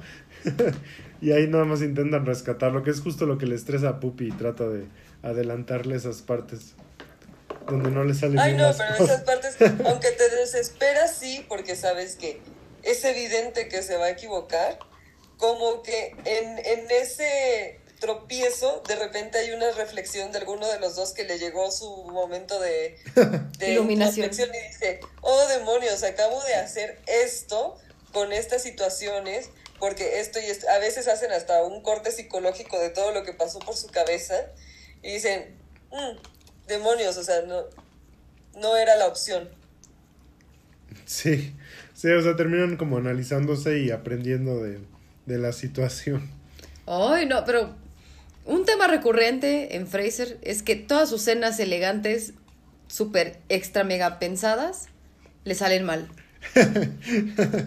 Yo creo que otro tema recurrente en Fraser es e- esta parte en, en la que tratan de, de arreglar todo antes de equivocarse y de todas maneras se equivocan. Sí. Sí, o sea, buscan como que no pase nada malo, que no haya ningún error y terminan equivocándose. Muchas veces en la búsqueda justo de no cagarla. ¿Qué es lo que nos pasa a todos, no? Sí. Sí, sí, sí, y tal vez otro sería como de que nunca escuchan la historia completa. Con- ¡Híjole! Hijos de con la la verga. parte que, que escucharon cuando iban pasando por la cocina y entonces en su cabeza hacen unas historias increíbles y por eso también, por no preguntar, por no saber de qué va la cosa, hacen un montón de peripecias que ni al caso. Sí, sí, o sea, justo en este departamento está la cocina y la cocina nunca se escucha lo que está pasando en la sala y en la sala nunca se escucha lo que está pasando en la cocina. Entonces de repente tienen como conversaciones cortas en la cocina. Como si hay cuatro personas involucradas, hablan dos, pero las otras dos tienen otra parte de la historia y nunca se saben la historia completa y terminan confundiendo todo. Exacto, que digo, esa creo que es una, una de las grandes lecciones de Fraser, ¿no? No, no deberías suponer, porque escuchaste la mitad de la conversación de lo que están hablando. Sí, sí, o sea, entre nunca sobrepensar y nunca suponer nada, se resolverían todos los problemas de Frasier. De todo. Wood, ¿cuáles son tus partes favoritas? Pues mira, definitivamente Niles es mi personaje favorito, pero mi episodio favorito, 100%, Ya hablando. O sea, es, es Ross, obviamente. Eh, pero es que creo que a Ross nunca le dan como un episodio completo de sí misma. O sea, nunca le dan un episodio de sí misma. O sea, sabes su evolución, sabes quién es. De repente llega a ser como un alivio cómico a ciertas cosas que tiene Frasier, lo ayuda a crecer. Pero nunca le dan un episodio solo a ella. Pero mi episodio definitivamente favorito es cuando llega un... Es en la segunda temporada, el episodio 3. Cuando llega un nuevo director a la estación de radio donde trabajan todos ellos, bueno, donde trabajan Ross y Fraser y Bulldog y Gil Chesterton. Y está guapísimo el hombre.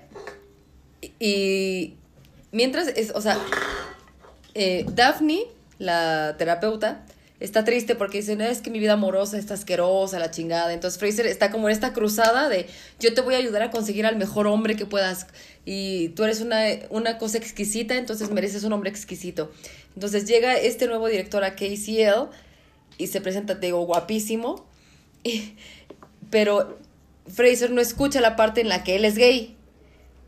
Y entonces Fraser saca obviamente esta parte de, oh, tú eres mi nuevo director y saco mi lado más exquisito y te voy a invitar a mi casa para que nos conozcamos, la chingada, porque no, no, no llegué a la junta contigo, no te conocí porque me quedé escuchando a Daphne y yo en mi cruzada de, de emparejar a Daphne con alguien, te veo a ti como alguien refinado que viene de Londres, aunque eres estadounidense, vienes de Londres, entonces creo que es una pareja perfecta, ven a mi casa, conócela, pero el director es gay y piensa que Fraser lo invita a salir y Ross dice, no le voy a decir a este cabrón que es gay. Entonces llega el jefe a la casa de Frasier y Frasier con este lado exquisito y así que te ofrezco una te ofrezco un, un vino exquisito de la vin, de la cava más exquisita y finolis del mundo y de repente inicia y le dice, "Wow", llega el jefe a la casa de Frasier y le dice, ¡Uy, qué bonita vista tienes! Y Frasier, de la manera más inocente, le dice, o sea, porque como Daphne vive en su casa, le dice, ponte guapísima, lo que quieras. Y llega el, el jefe y le dice, oh, tu vista del balcón es increíble. Y Frasier le dice luego, luego, ¡ay! Te falta ver cómo es la vista desde el cuarto. Y el jefe así como, ¡wow! Mi- mi- ofréceme un vino primero, ¿no? Entonces, la confusión de todos de... Incluso Frasier le dice, cada que viene un invitado a la casa, mi papá trata de robárselo. Entonces el jefe piensa que también el papá es gays. Y entonces el papá empieza a hacer clic con el jefe y lo empieza como a... Le empieza a decir como, ay, pues deberíamos ir a tal lado y tal. Y, Que su bar favorito está lleno de policías jóvenes. Ay, sí, es que mi, mi bar favorito está lleno de policías jóvenes. Y entonces el jefe así como de, uh, ay, Fraser ya me había advertido de usted. Ay, no, sí, vente conmigo, la chingada. Y mientras Daphne toda ilusionada, así como, voy a usar mi mejor brasier del mundo para estar con este güey. Y entonces toda la confusión que pasa. Y de repente cuando llega Niles, que parece igual súper gay, así... Ese es mi episodio favorito. Igual cuando hay otro episodio como ya en la temporada 9 de que el papá se trata de zafar de una situación gay homosexual y dice que Niles, su hijo, es su novio y Niles así como que tiene que aparentar ser el novio del papá. O sea, todas esas situaciones como gays me dan mucha risa. Uno de esos episodios favoritos. Ese, ese es mi momento favorito de, de, de Fraser. O sea, como Fraser tratando de... O, o sea, como metiéndose en problemas por no decir al inicio la verdad o no haber escuchado totalmente todo. Se meten pedos y a, y a todo mundo revuelve. Eso es de mis favoritos. Es que los dos se dejan llevar por, por el placer y por lo que les gusta. Entonces de repente Frasier se encuentra con la oportunidad de, de pasar un rato con como una eminencia de la ópera en Seattle. Pero pues Frasier está como en negación de que, de que tiene un interés romántico con él, este director de ópera. Entonces nada más se anda metiendo en problemas.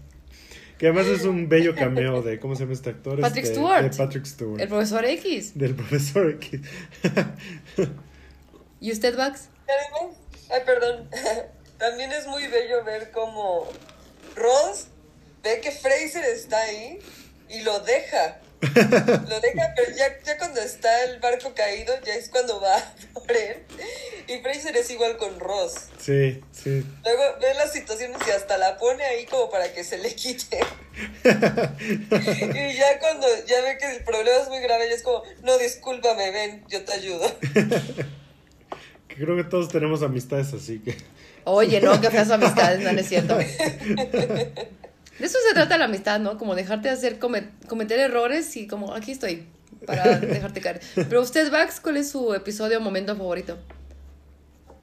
Ay, no, bueno, es que, o sea, un momento en específico creo que no.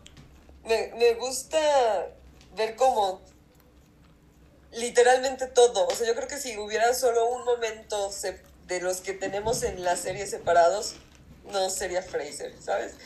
O sea, tiene que tener este momento en el que ellos creen que son muy racionales, pero en realidad son muy viscerales, tiene que tener este momento en el que cometen el error, se dan cuenta de que cometieron un error, tienen como su introspección, incluso tienen cierta responsabilidad afectiva tratando de resolver las cosas en las que se metieron, y también tienen su momento cómico durante esta transición, y se ve también en ciertos momentos que sufren eh, cuando se dan cuenta de que hicieron algo mal.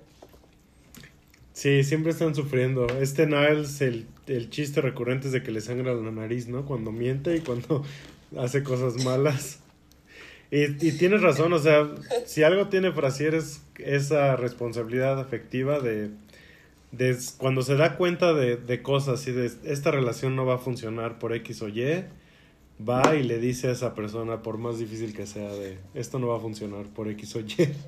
Ay, pero mete mil peripecias y se mete en mil problemas, Frasier, cuando el hombre común lo resuelve de otra manera. Sí. Como esta semana, Vax me mandó un meme de acerca de gostear a la gente. sí lo hice, sí fui yo. Y dije, mm, sí soy yo. También es medio real, ¿no? O sea, por ejemplo, yo tengo la fortuna de que de que estoy muy feliz con mis suegros y con su familia. Pero pues sí es muy real de que a lo mejor no te cae nada bien la familia de tu pareja y pues ni modo que la pareja les deje de hablar. O sea, de algún modo sí entiendo a Daphne, de que pues es su mamá, sus hermanos. Tampoco los va a sacar así de su vida por completo, por más que los O la relación de Lilith con Martin, ¿no? Que es muy así como, mmm, tenías que llegar, pues sí, ya lo sabías, ni modo, ¿te aguantas? sí, de hecho sí. Ay, no, no, no, o sea, hay, queridos pendejos, escuchas, hay una parte ya como en la novena temporada en la que la familia de Daphne, la británica, que es la terapeuta, que es el interés romántico de, de Niles y que de repente pues ya terminan juntos, evidentemente, después de muchas situaciones interesantes y bonitas, o sea, e, está padre, me gustó mucho, fue como una redención personal, o sea, porque Daphne de repente se encuentra ya un buen hombre, Daphne se encuentra un buen hombre que la quiere y todo eso, que es asqueroso, pero lo que la quiere. Pues que siempre está todo manchado, se ve que ni se baña el güey, pero la quiere, la trata como reina. Se van a casar, pero de repente es cuando se da cuenta que ella quiere estar con Niles. Y toda esa perspectiva de, verga, ¿cómo voy a hacer para romper todo esto que es maravilloso? O sea, este hombre con el que me voy a casar no me ha hecho nada, pero estoy a punto de romperle el corazón ya en el día de mi boda porque decido tener mi vida con alguien más. Y, y, de repente, pues es. Empieza la, la, historia como de Daphne ya más puesta como protagonista de mi familia es asquerosa. O sea, mi familia es ruidosa, es sucia, es, es confianzuda, es, es, horrible. Yo odio a la familia de Daphne. O sea, sufrí mucho en esas partes. Yo le quería adelantar porque odio a la mamá y ya trabajando conmigo misma, no es ningún reflejo de mi familia ni nada, pero es como el tipo de gente que yo odio, o sea, ese, ese tipo de gente ah, abusiva, porque la mamá empieza... Ajá, eso, eso, eso lo odio, o sea, odio eso, y que Niles por amor se aguanta un montón de humillaciones, se aguanta de no poder pasar tiempo sola con su pareja, o sea... Que, que o sea, viéndolo como Niles, de pasar a Maris a Daphne es un upgrade, o sea, le está yendo mejor con Daphne a pesar de todo. A pesar de todo, o sea, porque Maris era como la mujer más recatada con el acceso a todo el mundo más exquisito que se pueda imaginar y de repente se encuentra como con el mundo más humilde, pero con el amor que él busca, con la mujer que lo ama, que lo entiende, que lo quiere, pero con una familia que ni de pedo se, se iguala a lo que él busca y a, a pechugar y de repente ves las situaciones en las que las pone la mamá, también cómo pone la mamá en, en cosas horribles al papá, en la familia, el hermano que, que está en la casa, que, que roba, que, que es asqueroso. Y es como, güey, ¿por qué no alzas la voz? E, esas partes las odié, o sea, les quería adelantar así como, alza la voz, maldita. Bueno, pero es que el detalle aquí es que sí Niles obtuvo esa relación política, pero la mitad de la familia el que se la fumaba era Fraser. Pobrecito. Sí, o, O sea, sea, como que el daño colateral siempre iba hacia... Todo lo que hacía Niles, los daños colaterales los recibía Fraser, que es como otra de las cosas sobre las que va esto, ¿no? O sea, todos y cada uno de los daños colaterales. Sí. Sí, tam- también hacia el, hacia el otro lado un poco, ¿no? De, también cuando Frasier hacía ciertas situaciones, pues siempre tenía que buscar como el apoyo de Niles o cosas así. Pero sí, era pues su en- red de apoyo directa. Sí, Sí, y, y me da mucha risa, o sea, porque uno inicia la serie como pensando, voy a estar totalmente del lado de esta persona hasta el final del mundo. Pero de repente es como, por ejemplo, a mí me pasó muchas veces como que yo estaba del lado, por ejemplo, de Niles o de otras personas y yo decía, te pasa esto, Fraser, por pendejo y por ser tan frasier, o sea, por ser tan, tan rígido, por pensar esto, por ta, ta, ta, ta, ta. Y yo, cuando algo le pasaba era como, o sea, cuando se, se metía con Ross, o con Bulldog o con alguien así era como, qué bueno que te pasó esto, Frasier, para que aprendas. Pero como de repente había otras situaciones como, no, pobrecito Frasier, te pasaste de pendejo tú, Niles, y ahora sí no puedo estar de tu lado ni de, ni de pedo. Entonces es como la vida misma, o sea, todos somos flexibles, todos somos eh, falibles.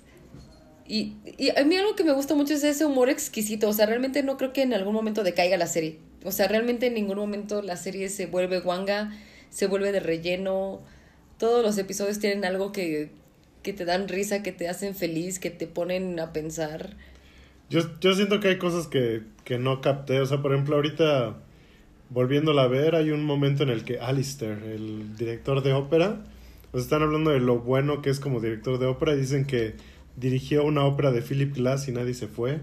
Y Philip Glass es este director como muy repetitivo en sus óperas, duran cuatro horas.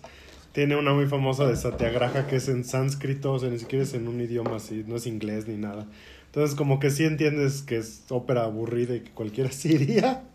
Pero hay chistes de ese estilo que todavía- hay muchos que no capto, o de muchas referencias y música y eso.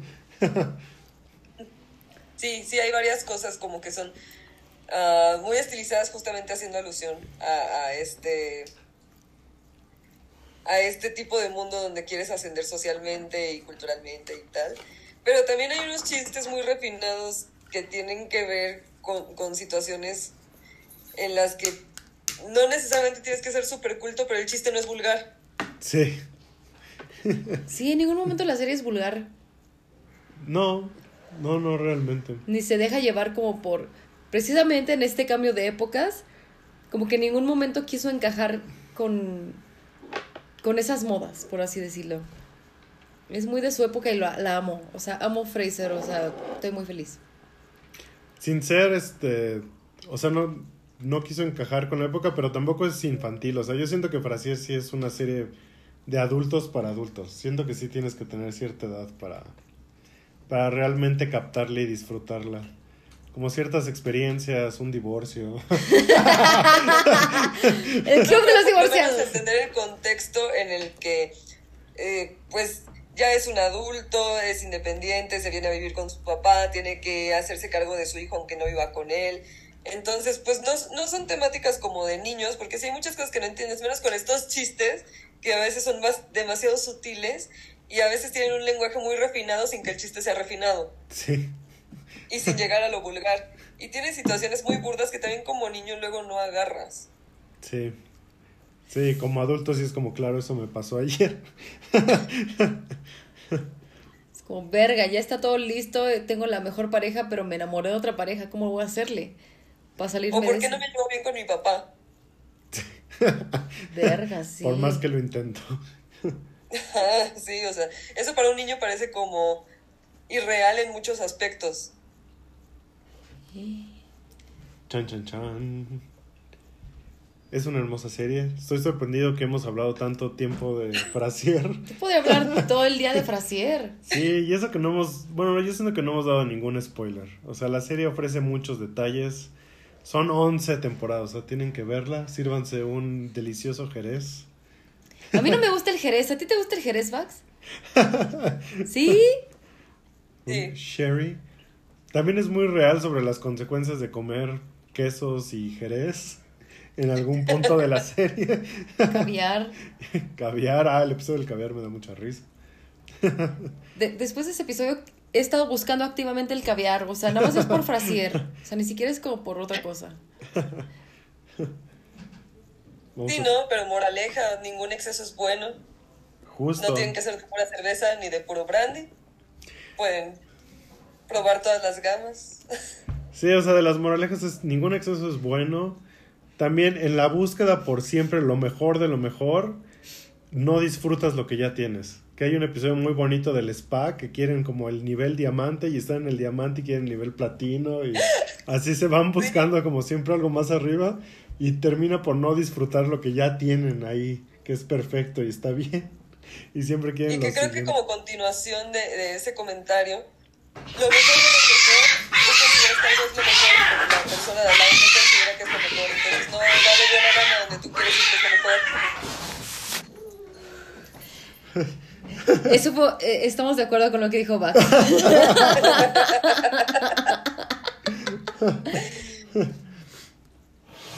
No escuché. Hubo una pelea campal de gatos aquí.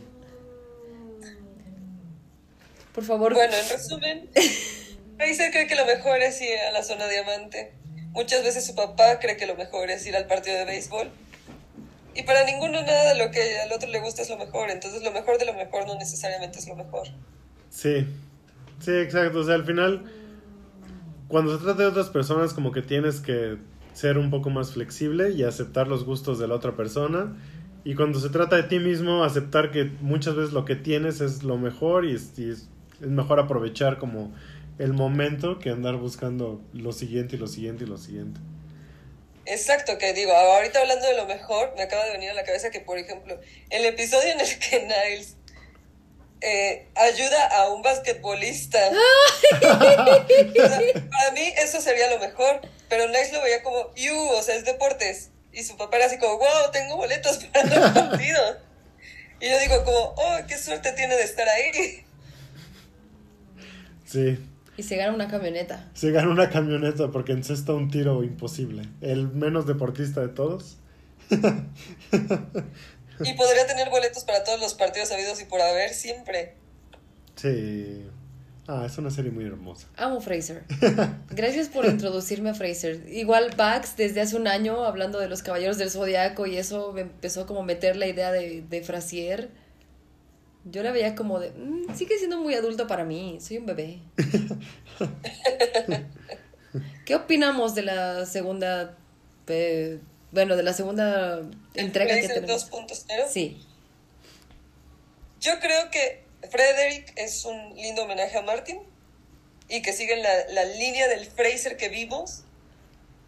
No, no sé si vaya a tener situaciones como de, de lo que vemos mucho ahorita de cuotas, que sería muy triste para mí porque Fraser era muy natural en todos los aspectos de la vida que te presentaba. Pero creo que como inicia el 2.0, está relacionado con lo que yo me imaginé en que terminaba justamente ese último capítulo. Oh. Sí. Creo que ahí sí sería spoiler decir como de dónde viene Frasier en Frasier 2.0 y eso.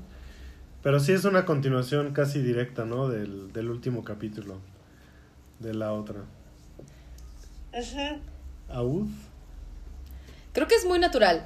O sea, yo, yo sigo aferrada, o sea, porque precisamente terminamos Frasier a los dos días de, de que empezara Frasier 2.0, o sea, como que yo sigo muy casada con los personajes que amamos Mm. y quiero seguir amándolos. Y creo que la transición de los nuevos personajes es muy natural, o sea, los llegas a querer, tienes el respeto por lo que fue, pero creo que precisamente lo que Kelsey Grammer quería al hacer esta nueva serie era como pues no puedo mantener esto que, que siguió tanto tiempo. O sea, yo viví mi vida, o sea, Fraser vivió su vida, todos los demás. Sí se hace mención a los otros personajes, lo que fue de ellos, pero creo que es natural, o sea, todos avanzamos, todos tenemos nuevas experiencias. Frasier tal vez tuvo éxito en otro lado, donde se fue terminando la otra serie, sin spoiler. Creo que Frederick tomó el camino correcto, a pesar de lo mucho que le duela a su papá. Me caen bien los nuevos personajes, porque no son un refrito de a huevo de tú vas a tomar el papel de esta persona, el, el que dejó este, este otro personaje. Tú no vas a ser la nueva Ross, tú no vas a ser el nuevo Nice, sino toman cosas cómicas que quieres de eso, pero no los reemplazan. Y eso está lindo, o sea, Sí. es natural. Todos tenemos ciertos personajes secundarios en esta historia de vida. A mí me gustó que, que Frasier, y es algo que pasa con la edad, ¿no? Que, que sigue siendo un snob, sigue teniendo sus gustos muy recatados, pero ya es mucho más seguro de sí mismo. O sea, ya no le está demostrando nada a nadie realmente. Ya no está intentando pertenecer a ningún lugar, ¿Quién sabe? ¿No? O sea, como que ya está, o quién sabe.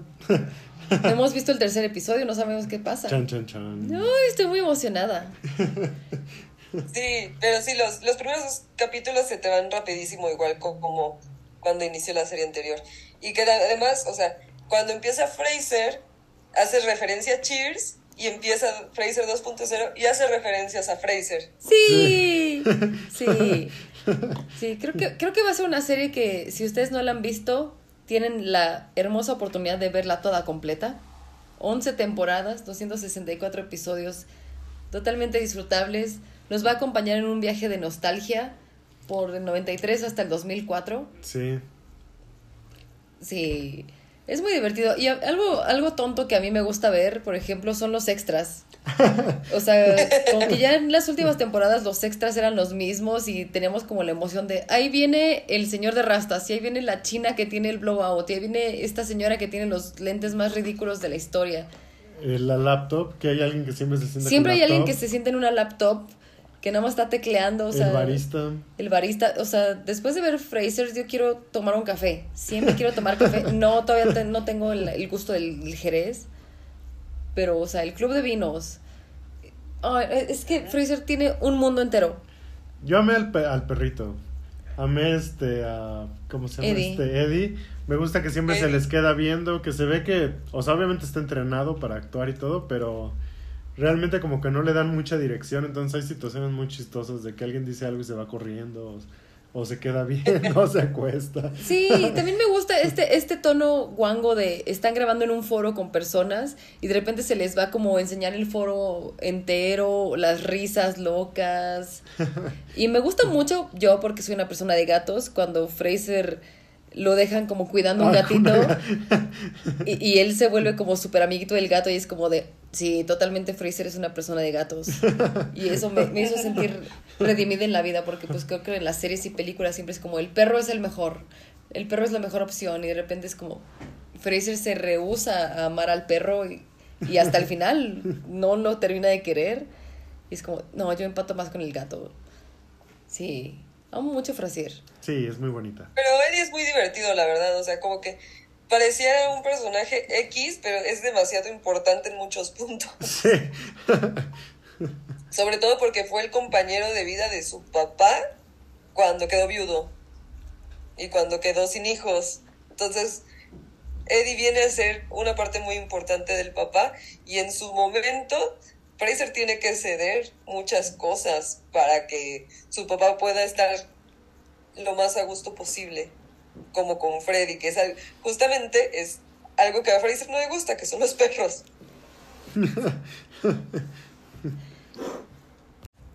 Es una serie muy hermosa. También siento que, justo como Ud mencionaba, tiene esta nostalgia de que son como los años en los que nosotros crecimos, de los noventas y los dos miles. Entonces vas viendo como cosas de tu infancia, vas viendo como a lo mejor cosas que viste de, de tu papá o de alguien en tu familia que de repente traían el celular, el beeper, beeper. la laptop, la aparición de los cafés, lo que veías en la tele. No hay una referencia así como al 11 de septiembre, pero hay, hay cosas que vas notando como van cambiando los tiempos. Entonces también te trae mucha nostalgia, está muy bonito. Está interesante ver las modas también. Sí. Los- Sí, es una gran transición eh, en todo este aspecto social, de moda, de tecnología y tal. Pero creo que también marcan mucho un punto que, que no hablamos en ningún momento, que es cuando ser profesionista sí te aseguraba un futuro. Ah, sí. Sí, cuando Y que tener había mucho carrera. esa expectativa. Hablen al respecto. Yo no tengo prisa. No, pues, o sea, nada más era como apuntar eso, ¿no? O sea, Ross tiene una expectativa de vida después de, de, de que se embaraza porque es profesionista. Fraser quiere forjar el, el camino de su hijo para que sea profesionista y tenga una oportunidad en la vida como la que él tuvo, que es profesionista, ¿no? Que aparentemente, si su papá no se hubiera roto el lomo todas esas noches trabajando, él no tendría ese estilo de vida del que tanto se jacta. Sí. Sí, o sea, es parte de lo que hablábamos, ¿no? De que si realmente podrías costear esa vida con el sueldo de, de Frasier y si realmente podrías tener esa carrera con los estudios de Frasier, quién sabe. Hoy en día, quién sabe. Sería más. Bueno, hoy en día ni siquiera tendría que estudiar Frasier, ¿no? Sería como un TikToker. En- Ya es una pérdida de tiempo. No, no, estudien, por favor, estudien. Sí, quién sabe cómo vayan a adaptar eso ahorita a los mundos modernos. Pues justo la idea es que Freddy es alguien muy diferente, ¿no? Que no quiso seguir ese camino. Y sí, Pero era- tiene un oficio. e- Sí. eran como un ejemplo de, de, de lo que te preguntaban de cuando seas grande qué vas a hacer y te imaginabas a un señor de trajecito o a una señora en traje sastre y, y de repente ver como profesionistas no tan godines. O sea, sí Frasier y Niles siempre están de trajecito y corbata y así, pero de repente ves a Ross con las modas adaptadas de, de cada año, a Daphne, to- todas esas cosas es, es, es muy interesante. O sea, sí hay algunos momentos, por ejemplo, este, cuando están los bullies de, de Frasier, que son los fontaneros, que ganan más que él siendo fontaneros. También hay un momento en el que Ross se enamora del que recoge la basura y tiene una relación sí. muy bonita con él y es una profesión perfectamente bien y gana bien. O sea, como que sí hay un cierto reconocimiento de que la universidad no lo es todo, pero estoy de acuerdo que sí es una realidad muy de los noventas que ya no va a existir. Sí, no. No, y que el papá además, a mí lo que se me hace muy congruente es que como que se queda como la gente de esa época que, que siempre se vestía igual, a pesar de cuánto cambiaron las modas, cuánto cambiaron los... Sí, es cierto. como, Esta era mi moda en mi época, esto es vestirse bien y nadie me va a sacar de ahí. Sí, el, el papá nunca cambia, ese es su estilo ya. Es cierto. No lo había pensado. Yo tampoco lo había pensado. Es muy hermoso. Véanla con un jerez, con su whisky, con, con comida francesa, con quesos, Con caviar. con caviar. Creo que es muy... O con una hamburguesa. o con una Mm. hamburguesa. ya hablamos de, de otra serie que es Succession, pero yo apenas la estoy volviendo a ver, entonces ha sido interesante como ver Succession y Frasier, porque son como dos ideas de lujo muy distintas, muy diferentes, es como la, la idea de lujo que tenemos hoy en día, que llaman lujo silencioso, y Frasier que es como el lado opuesto. Más escandaloso. Más escándalo. Está muy interesante. Está, es un contraste divertido. Ay, sí, quiero mucho a Niles. Quiero mucho a Ross. O sea, no puedo decir que forjaron mi personalidad porque no lo vi en su momento, pero sí he aprendido mucho de, de ellos. Usted, que me conoce más, ¿quién cree que soy? Niles. Yo creo que Niles. Yo digo que Vax es Frasier. Ah, yo, yo también creo que va. O Bulldog. o Bulldog. O. Sí, cierto. Usted es el papá. Yo soy Martin. Sí, usted es Martin. ah, bueno. Sí. A mí sí me gustó el final para Martin. Sin spoilers, me agradó. Puppy creo que no fue tan fan. ¿O sí? a mí me gustó. A mí me gustó el final. Creo que es un buen final para Martin. Muy apresurado, pero bueno, sí. Me gustó, me gustaba más el otro final que, hubo- que podía tener, pero bueno, Oh, la mamá de Cam Winston. sí. ¿Usted, Vax?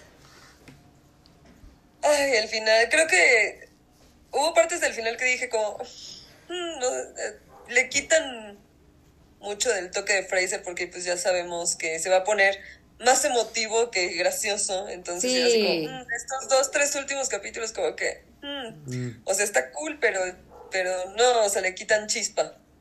sí. Me gustó mucho cómo terminó Fraser.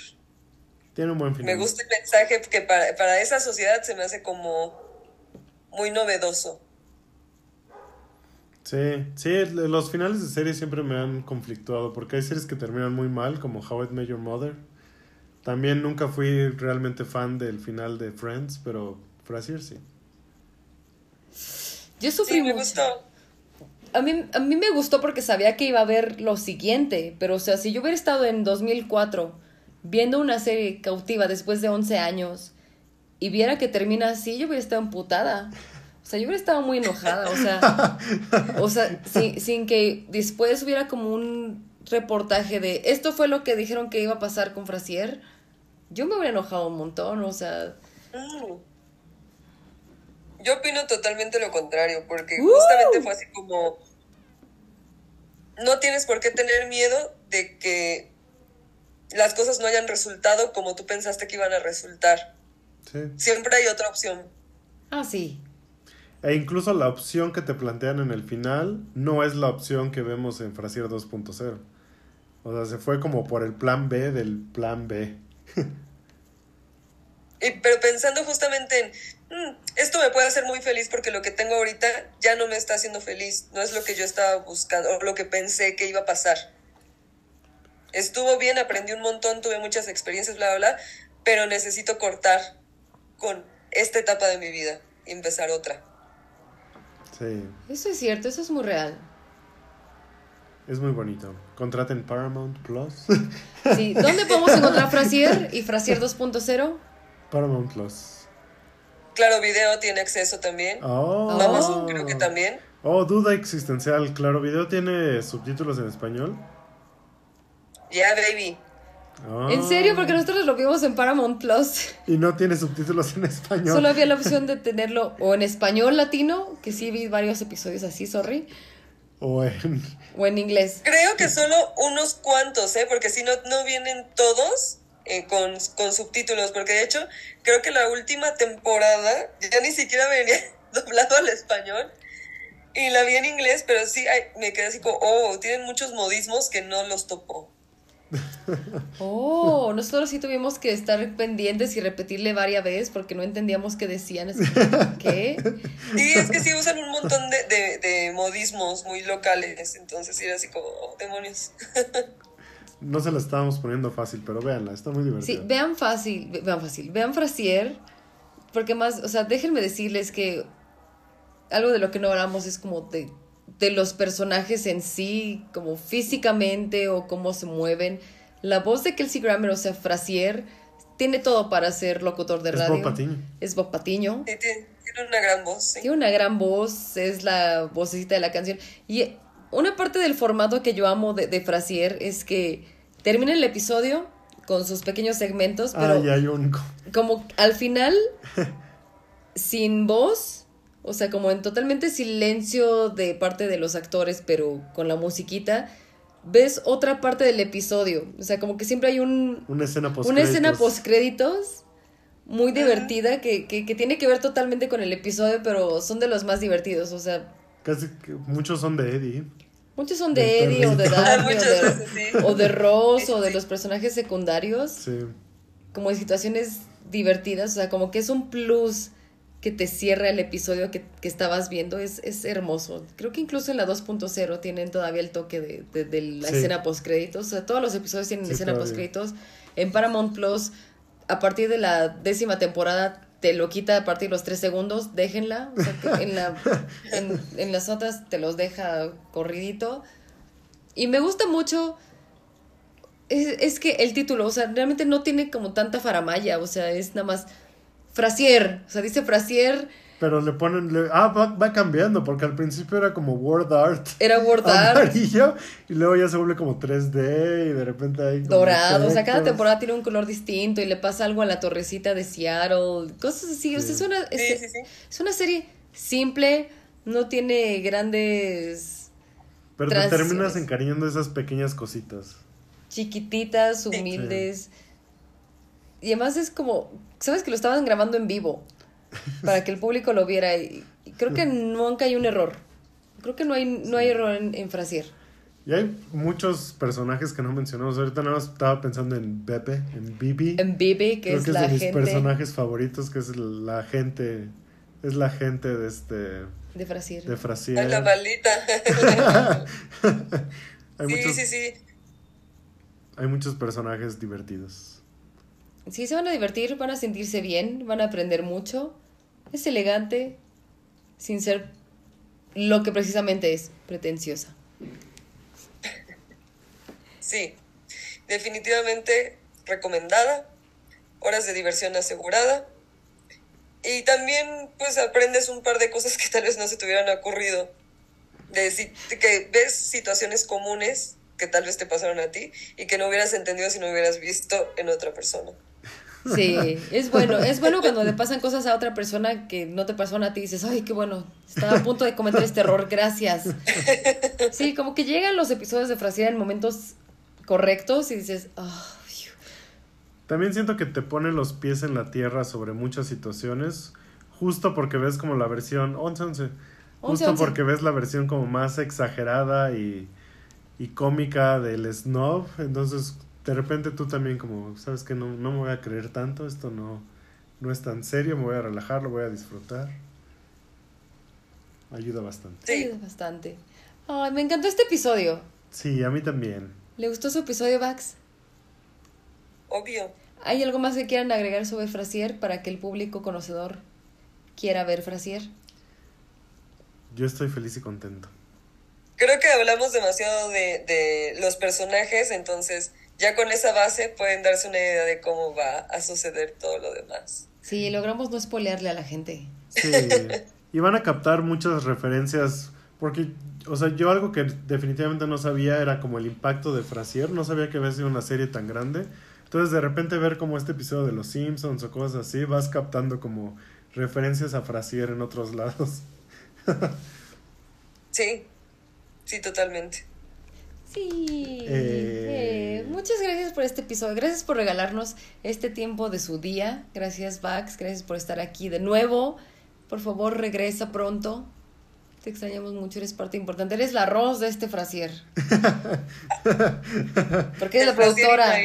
Ah, es la productora. Es la productora, es la Es productora. Relax the crack. Sujeto N, muchos saludos. Muchas gracias. Sí, muy, muy lindo regresar aquí con ustedes. ¡Sí! Esperemos que pronto podamos. ¡Hola! ¡Ay, qué hermoso! Muchas gracias, Josué Domínguez, de Noriega. Muchas gracias, Pupi Noriega de Domínguez.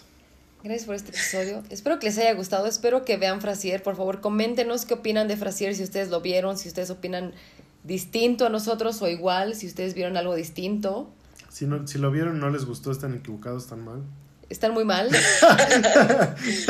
No sé No qué tenemos están- tolerancia hacia esos comentarios. Sí, sorry, güero. Sí, no, me, me encanta. Me encanta cómo Frasier se obsesiona con ciertas cositas chiquitititititis que a todos nos pasa. Una crítica mala o una mancha humilde, algo que no sale como ellos quieren. Me encanta. Porque somos todos. O sea, todos nos podemos relacionar con algo que hace Frasier. Me encantó este episodio. Gracias por todo. Espero que tengan una maravillosa semana. Es el mejor mes del mundo, octubre. Hasta regresó Vax, imagínense. Oh, Octubre es el mejor mes. Que tengan una maravillosa semana. Yo soy Pupi Noriega. Me encuentran en Instagram como la Nori de Domínguez. yo soy Josué Domínguez de Noriega. Ya dije dónde me encuentran. Yo soy Valeria Garduño, dije donde me encuentran, también me encuentran en Facebook. Y espero regresar pronto. ¡Sí!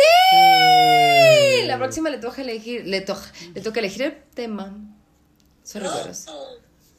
Nos escuchamos Bueno. pronto. Y I'm listening. Bye.